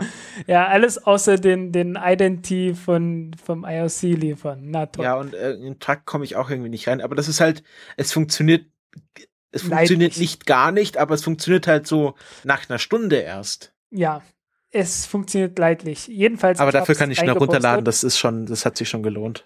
Ja, äh, und die, die, wollen das Ding in eine Retortenstadt, äh, die noch nicht existiert, bauen. Die dann wirklich auf halbem Weg zwischen San Francisco und Los Angeles äh, halt äh, äh, gebaut werden soll, 75.000 Einwohner haben soll und äh, ein grünes Utopia oder sowas sein soll. Ah, okay. Es erinnert mich K Valley. An, an den Monorail-Song von, von den Simpsons. Ja. Ähm, ja, jedenfalls äh, waren wir damit eigentlich mit dem Thema durch. Ja, und jetzt hast du gleich dein nächstes Thema. Ja. Nämlich äh, große, ich habe hier aufgeschrieben, große Satellitennetzwerke von Samsung, SpaceX oder OneWeb. Ja, äh, von allen dreien. Also, okay, von, von Samsung ist es ist die Planung jetzt nicht ganz so. Äh, nicht jetzt ganz muss so ich aber am Anfang eine Frage stellen: Haben wir denn nicht schon ein großes Satellitennetzwerk? Sind nicht schon genügend Satelliten in der im Leo? Nein. Punkt. Okay. Führe aus. Äh, äh, ich, ich weiß gar nicht, wie viele es sind äh, zurzeit. Es sind, also ich glaube, es sind 2000 insgesamt oder so. Äh, ich glaube, alles in allem aktive Ach, das. Ist ja, das ist ja, ja, ja, äh, irgendwie ist begrenzt viel. Und äh, die Satellitennetzwerke, die man zurzeit pla plant und äh, es klingt langsam ernsthaft, immer ernsthafter, äh, haben dann so Größenordnungen von, das kleinste noch von OneWeb soll, glaube ich, äh, oh, lass mich lügen. Sind es 650 oder sind es 900? Ich glaube 900. Also was in der Größenordnung, ne? Also so, so zwischen 500 und 1000, irgendwas in der Größenordnung. Und das ist noch das Kleinste. Und äh, SpaceX äh, hat einen ernsthaften Vorschlag gemacht, äh, 4000 zu bauen. Also das sind Satelliten, die dafür gedacht sind, äh, Internetverbindungen herzustellen. Mhm. Nicht unbedingt mit Handys, aber mit einer Bodenstation. Okay. Und großer Unterschied ist, die sollen nicht in den geostationären Orbit kommen, sondern im niedrigen Erdorbit. Ja, jedenfalls sollen diese, diese Satellitennetzwerke wirklich äh, Heavy-Duty Internet-Verbindungen äh, herstellen können. Über Bodenstationen, so dass man auch ordentlich Sendeleistung hat. Und der Plan ist einfach, ähm, wenn ein Signal durch eine Glasfaserröhre, äh, äh, durch eine Glasfaser durch muss, dann setzt sich das nicht mit Lichtgeschwindigkeit durch, beziehungsweise halt nur mit der Lichtgeschwindigkeit, die Glas hat, halt so hat. Und das sind nur so 200.000 Kilometer pro Sekunde. Aber ist Lichtgeschwindigkeit nicht immer gleich schnell? Ähm, naja, im Vakuum. Ich habe das in der Schule so gelernt. Im Vakuum. Ah, okay. Im Glas nicht. Und äh, tatsächlich ist der, der Brechungsindex von Glas oder Plastik oder sowas, ist einfach nur das Verhältnis von äh, der Lichtgeschwindigkeit äh, im Vakuum geteilt durch Lichtgeschwindigkeit in dem Glas, das du gerade hast. Mhm. Und ja, also ist halt nicht so schnell, wie es sein könnte. Und man kann dann halt ausrechnen, okay, wenn ich so ein Signal einfach zum Satelliten hochfunke und der Satellit das dann halt weiterfunkt und dann irgendwo am anderen Ende der Welt wieder runter auf die Erde funkt, dann ist das zwar ein Umweg im Zweifelsfall, aber es ist immer noch schneller. Oder mindestens genauso schnell wie halt Glasfaser. Und da kann dann auch der BND abhören. Ja. Ich sage Weltraum, ist ja nicht Deutschland. Ja, wahrscheinlich. Hast du es nicht ähm, mitbekommen vom Ist jedenfalls, lass mich mal kurz. Ähm, ja, okay, Entschuldigung. Äh, jedenfalls ist das Ganze äh, sehr viel schneller als das, was man zurzeit macht. Da funkt man die Signale hoch bis in den geostationären Orbit, der halt bekanntlich äh, 36.000 Kilometer entfernt ist und dann wieder zurück auf die Erde, dann wieder von der Erde. Also, ne, wenn du einfach nur einen Ping senden willst, ne, ein Ping mhm. ist ein Signal zu einem anderen Computer, der das bestätigt und dann hast du es wieder zurück dann musst du bei Satelliteninternet zurzeit äh, halt diese ganze Odyssee durchmachen. Ne? Also du, du schickst das Signal äh, von der Bodenstation hoch zum Satelliten, das sind 36.000 Kilometer, zurück zur Erde, das sind nochmal 36.000 Kilometer, dann äh, bestätigt er das und schickt das wieder hoch zum Satelliten, das sind nochmal 36.000 Kilometer, dann wieder vom Satelliten zurück zur Erde, das sind nochmal 36.000 Kilometer und äh, insgesamt hast du dann sowas wie 150.000 oder so, naja, 144.000 Kilometer. Und das ist dann schon eine halbe Sekunde an mhm. Lichtlaufzeit alleine. Dazu kommt noch ein bisschen Verzögerung durch Signalverarbeitung und so Plan. Ne? Ja, und so ein Ping sollte ja im besten Fall unter 20 Millisekunden bleiben. Ja, und hier sind es über 400. Ja. Das ist blöd, ne? Damit kannst und, du kein äh, Call of Duty spielen. Richtig. Äh, damit man das tun kann, äh, braucht man einen Satelliten, der näher dran ist. Wenn ein Satellit näher dran ist, kann er aber nicht mehr so wunderschön über einer Stelle der Erde schweben wie im geostationären Orbit. Mhm. Das ist das Problem. Äh, das heißt, um jetzt eine Gegend mit Internet zu versorgen, muss man praktisch die ganze Welt mit Internet versorgen. Und äh, umso näher die Satelliten jetzt an der Erdoberfläche dran sind, umso mehr Satelliten brauchst du, um das äh, tun zu können.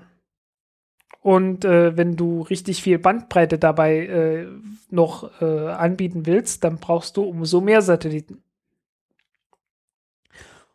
Und dazu kommt dann noch, dass die Bodenstation dann halt dem Satelliten hinterherfahren muss, sozusagen. Ne? Mhm. Also, also, so Tracking. Im, ja, also im dümmsten Fall würdest du das so machen, dass du halt eine Satellitenschüssel hast und äh, da ein paar Motoren dran hängst und die Motoren dann halt so äh, wusch, wusch äh, hinter dem Satelliten herjagen. Wie schnell muss die sein? Äh, weiß ich nicht, macht auch keiner. Okay. Was ist der, der klugste Anwendungsfall? Äh, der klügste Anwendungsfall ist, du hast eine, äh, eine Phased Array Antenne.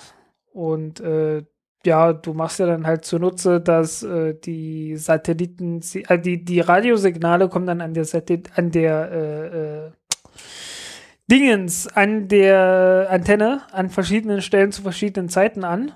Deswegen kann man dieses Signal so einfach nicht benutzen, wenn man jetzt, je nachdem, wo der, wo der Satellit gerade herkommt. Aber wenn man äh, noch ein paar Bauteile da ein, äh, dazwischen hängt, die dann halt das Signal ein bisschen verzögern können, dann kann man das so basteln, also halt als Phased Array, also dass das gerade phasengleich ankommt. Äh, je nachdem, wo halt, woher halt gerade das Signal kommt. Ja, also dann, wenn das gerade von rechts kommt, dann kommt, äh, dann kommen die Signale, die links auf der Antenne sind, entsprechend etwas später. Und äh, dann muss man halt einfach bloß die Signale, die rechts auf der Antenne ankamen, äh, ein bisschen verzögern, damit dann halt alle Signale äh, zu, zum gleichen Zeitpunkt äh, ankommen. Mhm. Und äh, auf die Art und Weise, wenn man das dann halt zweidimensional über die ganze, über die ganze Antenne macht, kann man dann äh, halt praktisch, äh, ja, kann man dann rausfiltern, welches Signal man gerade haben will. Ne? Dadurch werden halt nur Signale, die aus einer ganz bestimmten Richtung kommen, verstärkt und alle anderen nicht.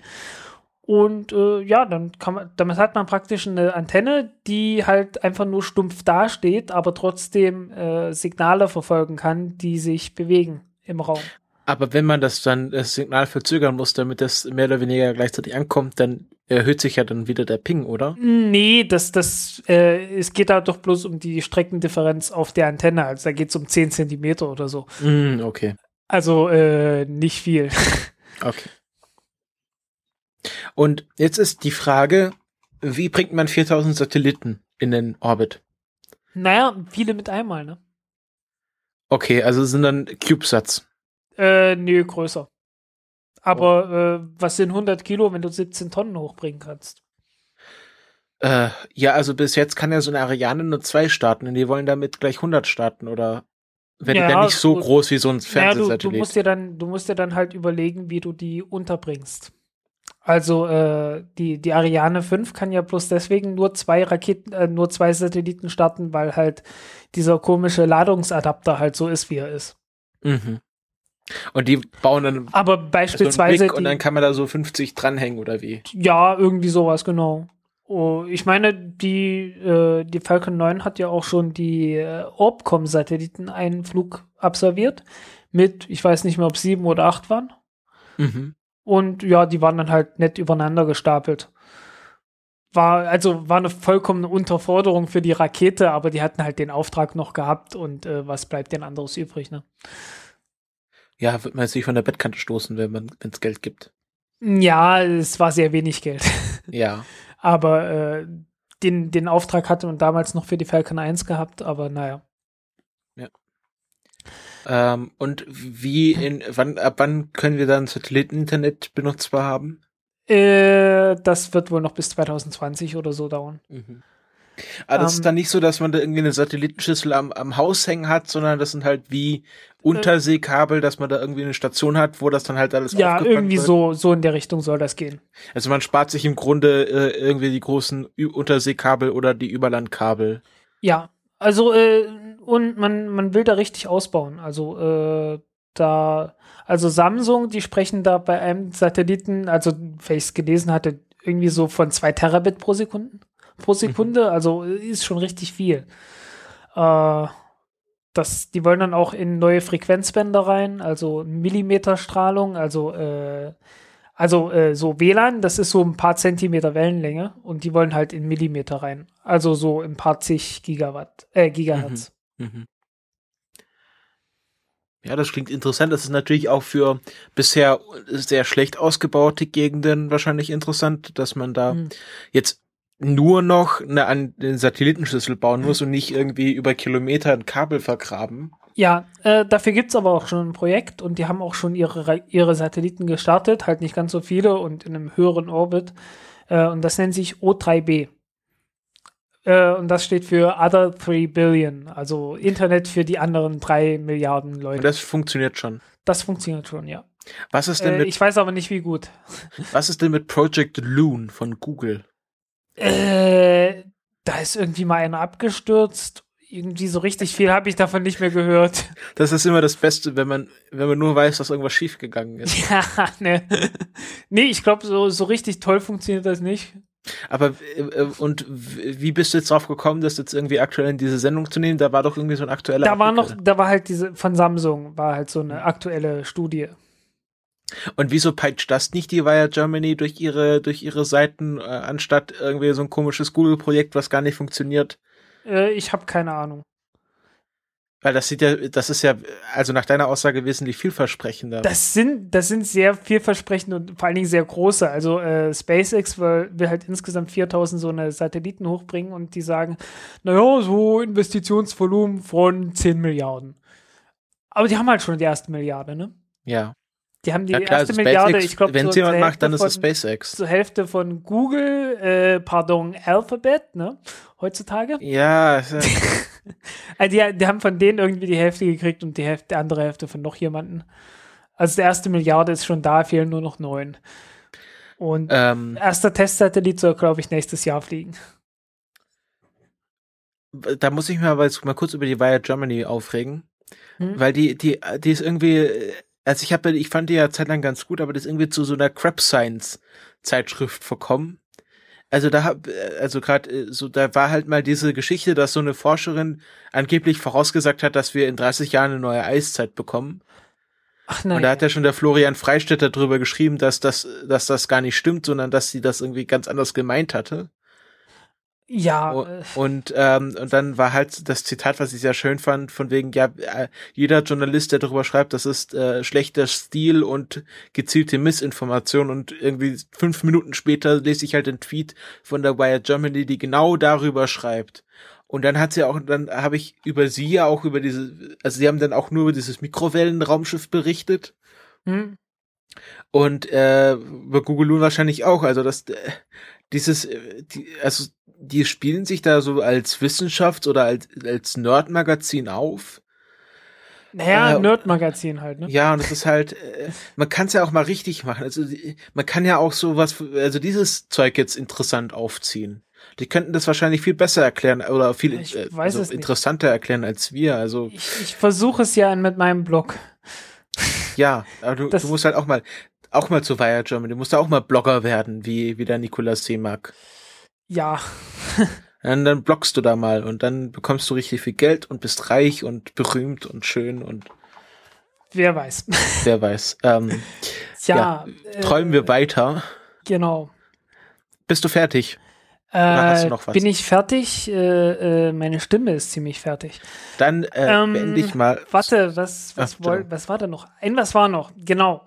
Äh, aber das, das verschiebe ich brutal zum nächsten Mal.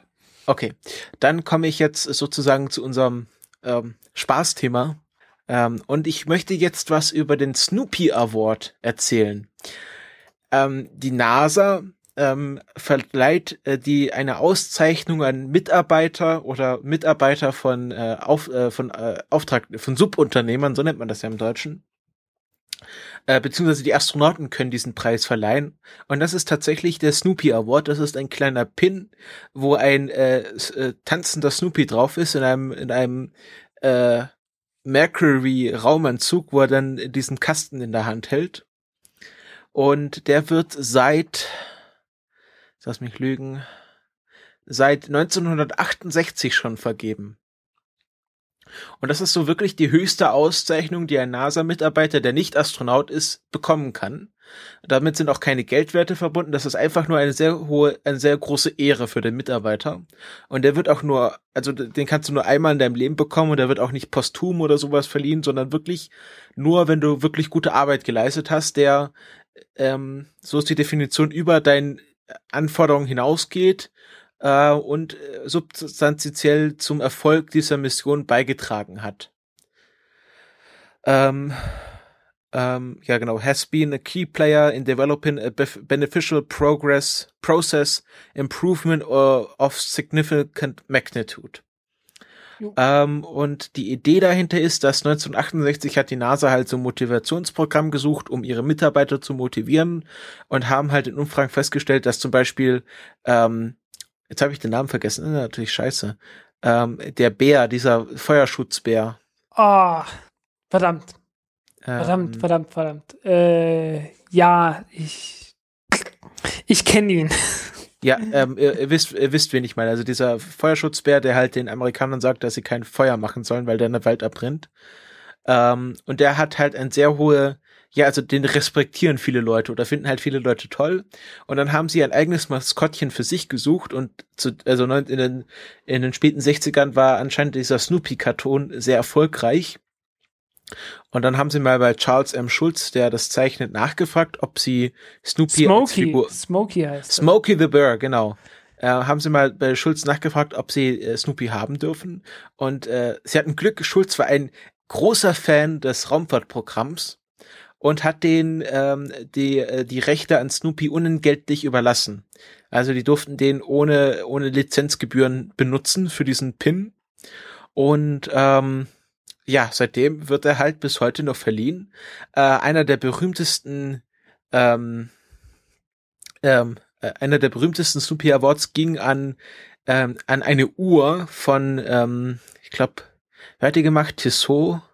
Das ist auf jeden Fall dieser Chronomaster, den die Apollo 13 Astronauten getragen haben. Und Apollo 13, da war es ja so, da gab es eine Explosion und dann konnten sie die Rakete nicht mehr richtig zünden, beziehungsweise ja. Nicht vom Computer aus zünden. Und da mussten sie mit dieser Uhr auf sie, also einer hat halt auf den Sekundenzeiger geschaut und hat gesagt, okay, jetzt musst du jetzt anmachen und jetzt wieder aus. Einer hat, einer hat irgendwie navigiert und aus dem Fenster geguckt, äh, ja. ob, ob sie halbwegs noch stimmig sind. Ja. Genau. Jetzt steht das den, warte kurz, steht das. Genau, der Omega Speedmaster hat Omega Speedmaster Professional hat den Snoopy Award bekommen. Den und ersten oder? Nee, nee. Nee, nee, das war, das sein. ist halt der berühmteste, weil es halt ja. eine Uhr ging. Oder hm. Omega selbst. Ja. Es gibt, es gibt hier, es, ich habe keine Liste gefunden von den, ich glaube, die NASA ist damit auch nicht so, also die, die, das ist halt so ein interner Award. Das ist jetzt nichts, was öffentlich verliehen wird. Ja.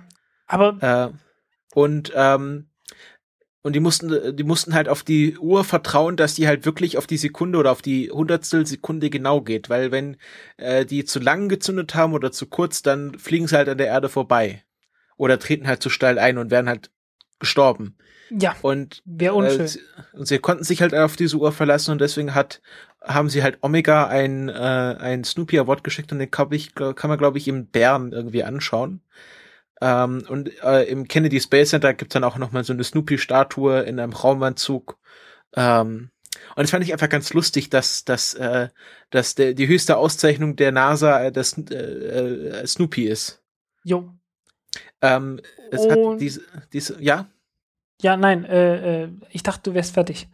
Ich wollte nur ganz kurz sagen, dieser die Snoopy hat auch eine Rolle in der Benennung von äh, vom Landemodul von Apollo 9 gespielt muss ich gerade nachschauen. Also eins, also ich glaube Apollo 9, äh, das, das Call-Sign von Apollo 9 oder Apollo 10. Apollo 10 war es, genau. Äh, das Call-Sign von Apollo 10 vom äh, CMS, also vom Crew Service Modul. Also war, da, wo das Ding, das äh, so schön aussieht mit dieser riesengroßen, äh, mit dem riesengroßen Triebwerk. Ja, ähm, war, ähm, war Charlie. Der Besitzer von Snoopy heißt doch Charlie, oder? Kann sein. Ja, äh, weil ähm, das Landemodul. Brown, ja. ja, genau, das Landemodul äh, hieß äh, Snoopy. Hm. Äh, weil es erstens äh, um äh, äh, nur am Mond herum snoopt, also so sich so ja. am Mond herum drückt. Ja. Ähm, und ähm, weil halt Snoopy halt für eine außerordentliche Leistung stand und sie halt gedacht haben, okay, wenn wir den das Landemodul Snoopy nennen, dann macht das halt eine besonders gute Leistung, weil das ja auch die Generalprobe dann für die Mondlandung war. Und da wollte natürlich, dass jeder das funktioniert. Und ähm, genau, deswegen heißt, äh, es war das Call-Sign von, äh, von Apollo 10 äh, Charlie und Snoopy. Gut. Um, da wir bei Raumfahrt und Comics sind, würde ich vorschlagen, wir gehen weiter zu äh, Daffy Duck. Aha.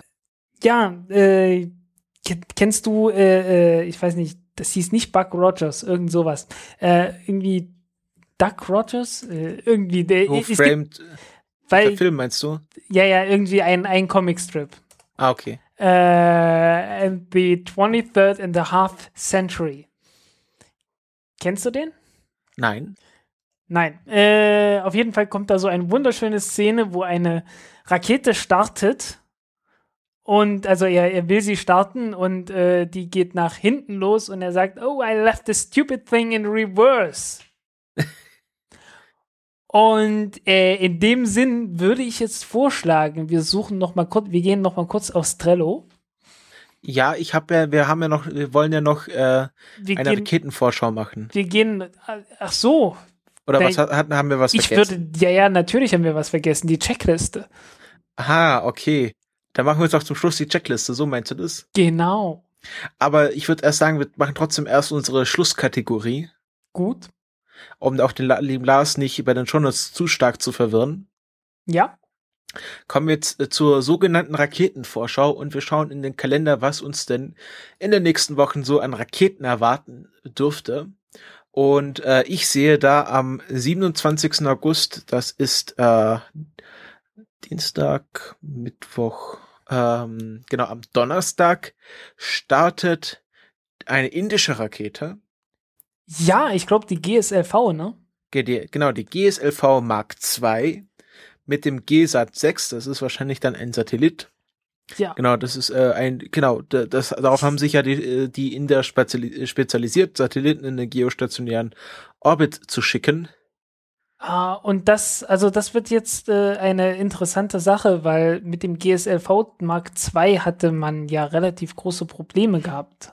Aha, okay. Warum? Äh, einfach, äh, warte mal, ich, ich bin hier, ja, einfach weil die, weil die Oberstufe relativ neu ist. Also man, man hatte, glaube ich, ursprünglich für das GSLV Mark I ein russisches Triebwerk in der ersten, in der obersten Stufe gehabt mhm. und hat dann angefangen, ein eigenes zu bauen. Damit gab es jetzt ein großes Problem und äh, weil äh, dabei ist eine Mission mindestens eine gescheitert.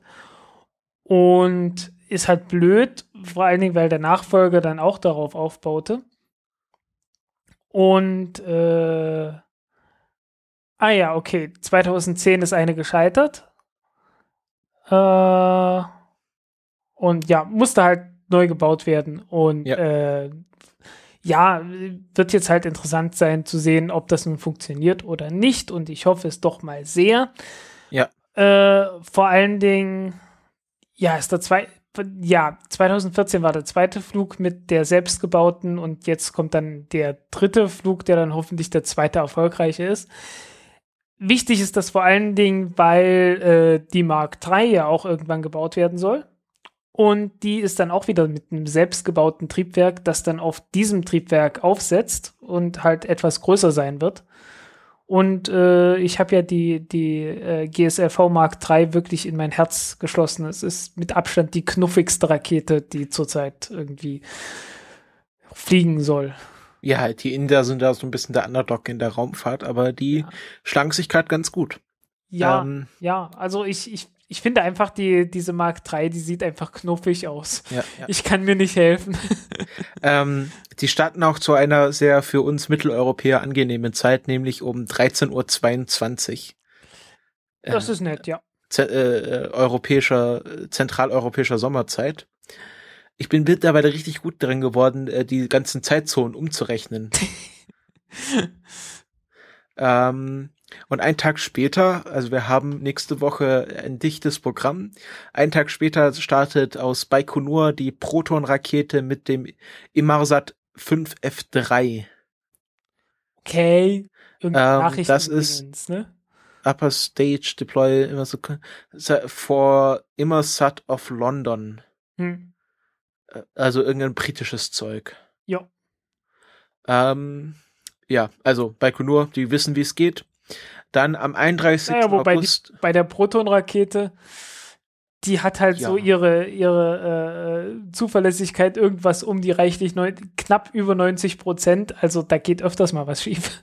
Leider. Ja, das, das, wird ja äh, zuverlä zuverlässig, äh, äh zuverlässige Fehler sind ja auch eine Art von Zuverlässigkeit.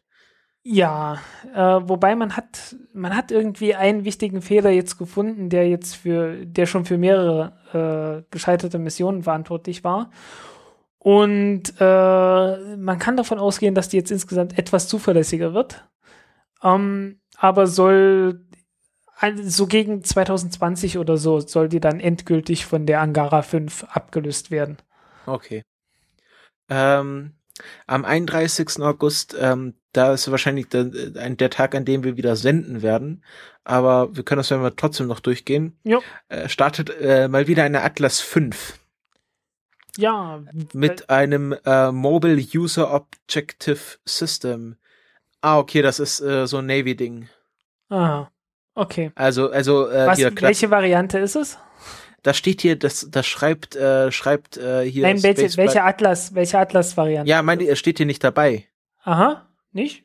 Atlas äh, steht 5? Nur, es steht nur Atlas 5, aber nicht welche Variante. Also nicht irgendwie 5.1 oder sowas. Nee, nee, das, das habe ich auch gerade nachgesucht. Ich, äh, ich schau mal, vielleicht weiß Wikipedia das mittlerweile schon. Ja. Ähm, das ist natürlich äh, von Spaceflight, Spaceflight Now eine sehr grobe Fahrlässigkeit. Ja, schlampige Arbeit. Ähm, da werde ich mal einen, Leserbrief schreiben. ähm, nee, Juni 2016, das war, das war ja schon. Äh, nee, das ist ja noch. Äh, zwei, äh. 31. August hier, eine 551, also. Die größte Variante. Die größte Variante, die es gibt zurzeit. Also mit fünf, äh, mit fünf Boostern. Es gibt was, theoretisch. Was dann die 1? Äh, es gibt theoretisch noch eine 552, aber die hat man nie entwickelt. Okay, mit zwei Triebwerken in der Oberstufe. Richtig, zwei Triebwerke in der Oberstufe, äh, dann kann man noch mehr Treibstoff da reinfüllen wahrscheinlich und äh, hat mehr Schub. Und also wer, wer eine richtig große Rakete starten sehen will, die Atlas 5 ist immer sehr schick. Ist, glaube ich, nicht die größte, oder? Nö. Die Delta 4 Heavy ist. Delta 4 Heavy, das, die, das ist zurzeit die, ja, also nicht unbedingt die schwerste. Ich glaube, die ist noch nicht mal so schwer wie eine Ariane 5 Rakete, aber. Aber äh, mit der meisten. Weil die halt komplett mit Wasserstoff ist, äh, ist es halt die, die die größte Nutzlast in einen geostationären oder äh, den Transferorbit bringen kann. Ja. Aber der Atlas 5, das ist auch schon, äh, das ist schön anzusehen. Ja. Aber dafür ist die, dafür ist die Delta 4 Heavy äh, auch die mit Abstand teuerste Rakete, die es gibt. Ja. Äh, wieder sehr angenehm. Ist was für die Mittagspause. Das äh, Startfenster ist zwischen 12.07 Uhr und 12.51 Uhr. Jo. Ähm, und dann, das werden wir wahrscheinlich dann schon im nächsten Cast wieder besprechen, aber ich erwähne es einfach noch, weil es äh, ein bemannter Flug ist. Am 2. September, das ist ein Mittwoch, also in Mittwoch in zwei Wochen, startet die eine Soyuz-Rakete mit äh, der ISS 44S Besatzung. Das ist äh, unser lieber Andreas Morgensen von der ESA, äh, ein Russe und noch wer, ich weiß es nicht, irgend so NASA-Typi, ähm, die ähm, zur ISS fliegen und äh, der NASA-Typ und Andreas Morgensen werden zehn Tage dort bleiben und der Russe halt ein halbes Jahr und äh, die werden, werden dann halt mit dem anderen jetzigen äh, ISS-Kommandanten nach zehn Tagen wieder zur Erde zurückfliegen. Jo. Genau. Mit haben wir's. Ja, das, der Rest ist alles noch, ja, in Zukunft, das werden wir dann äh, im Laufe einer der nächsten Folgen besprechen. Jetzt kommen wir noch äh, zum, äh, äh, zum Werbungsteil. Wählen Sie jetzt die Nummer neben Ihrer Landesflagge. Ja. Äh, ich möchte gern unseren Flatterern und Patronen danken, ähm, wir haben jetzt nämlich unseren ersten äh, Patreon-Unterstützer äh, bekommen. Also du, Frank, du hast ja schon ein Weilchen Leute, die dir da hab, auf Patreon Ich habe drei geben. Leute, denen ja. ich sehr dankbar bin dafür, dass sie Und jetzt funktioniert mein Internet nicht, das ist sehr ärgerlich. Aber wir danken dem, glaube ich, Valentin, es tut mir leid, wenn ich den Namen nicht richtig in Erinnerung habe, der uns äh, finanziell auf Patreon unterstützt und bei Flatter, das lädt jetzt hier alles nicht, es ist, es ist zum Verzweifeln. Ähm, bei Flatter war es, äh, also es sind, es sind immer die üblichen Verdächtigen, der Tobi U, der Black Mac, der Blaubeer Jens ähm, und alle anderen, die uns äh, ihr hart verdientes Geld überlassen zu teilen, danken wir recht herzlich dafür, dass sie unsere Arbeit so gut finden, dass, dass sie uns Geld dafür geben. Ja, ich bedanke mich auch bei allen, die äh, für den Countdown-Podcast das machen. Und äh, weil ich, äh, weil ich zurzeit keinen eigenen Podcast habe, sage ich auch hier einfach mal vielen Dank für alle, die meinen Blog lesen und den Podcast hören äh, und vielleicht auch noch mir Geld zukommen lassen auf die eine oder andere Weise. Äh, ich weiß es wirklich sehr, sehr, sehr zu schätzen und äh, ich bin leider wirklich darauf angewiesen. Also ja. vielen Dank. Ja, der Hiese, der hat auch uns noch geflattert. Jetzt hat's tatsächlich geladen. Ähm, dann kommen wir tatsächlich noch zu Daffy Duck. Äh, und wir gehen jetzt noch mal kurz die Checkliste durch. Ähm, ja. Hast du sie vor dir? Ich habe sie vor mir, ja. Okay, und äh, das Video, äh, das, das muss ich raussuchen und äh, das kann dann sich jeder angucken. Ja. Also äh, zu, zu Daffy Duck. Zu Daffy das, Duck. Genau. Äh, irgendwie Daffy Duck, warte mal, Tony. The, uh, Hören Sie live, viele Leute im Internet googeln. Ja, genau. uh, Duck, uh, Duck Dodgers in the 24th and a half century. So heißt das. Äh, Daffy Duck Episode 70. Okay, werden wir dann in den Shownotes verlinken. Und jetzt äh, stelle ich die Frage: Stream. Äh, warte mal. Äh, äh, jetzt bin ich ja etwas verwirrt. Einfach das Trello aufrufen. Ist, ja, ist ja, ich habe hier 50.000 Tabs offen. Äh, Stream. Bereit. Aufnahme? Bereit. IRC? Check. Tee oder Kaffee? Ist kalt. Fenster? Ist zu und geputzt. Sehr schön. Ha. Dann können wir ja jetzt Schluss machen. Dann können wir Schluss machen. Wir bedanken uns äh, bei den zeitsouveränen Hörern, die für die Live-Hörer machen wir vielleicht noch ein bisschen Pre-Show, erzählen noch was aus dem Nähkästchen, aber wir stoppen jetzt an dieser Stelle mal die Aufnahme. Genau. Are you ready, eager young space cadet? I'm all set, your hero ship, sir. Then make way for Duck Dodgers in the 24th and a half century. Oops! Had the silly thing in reverse.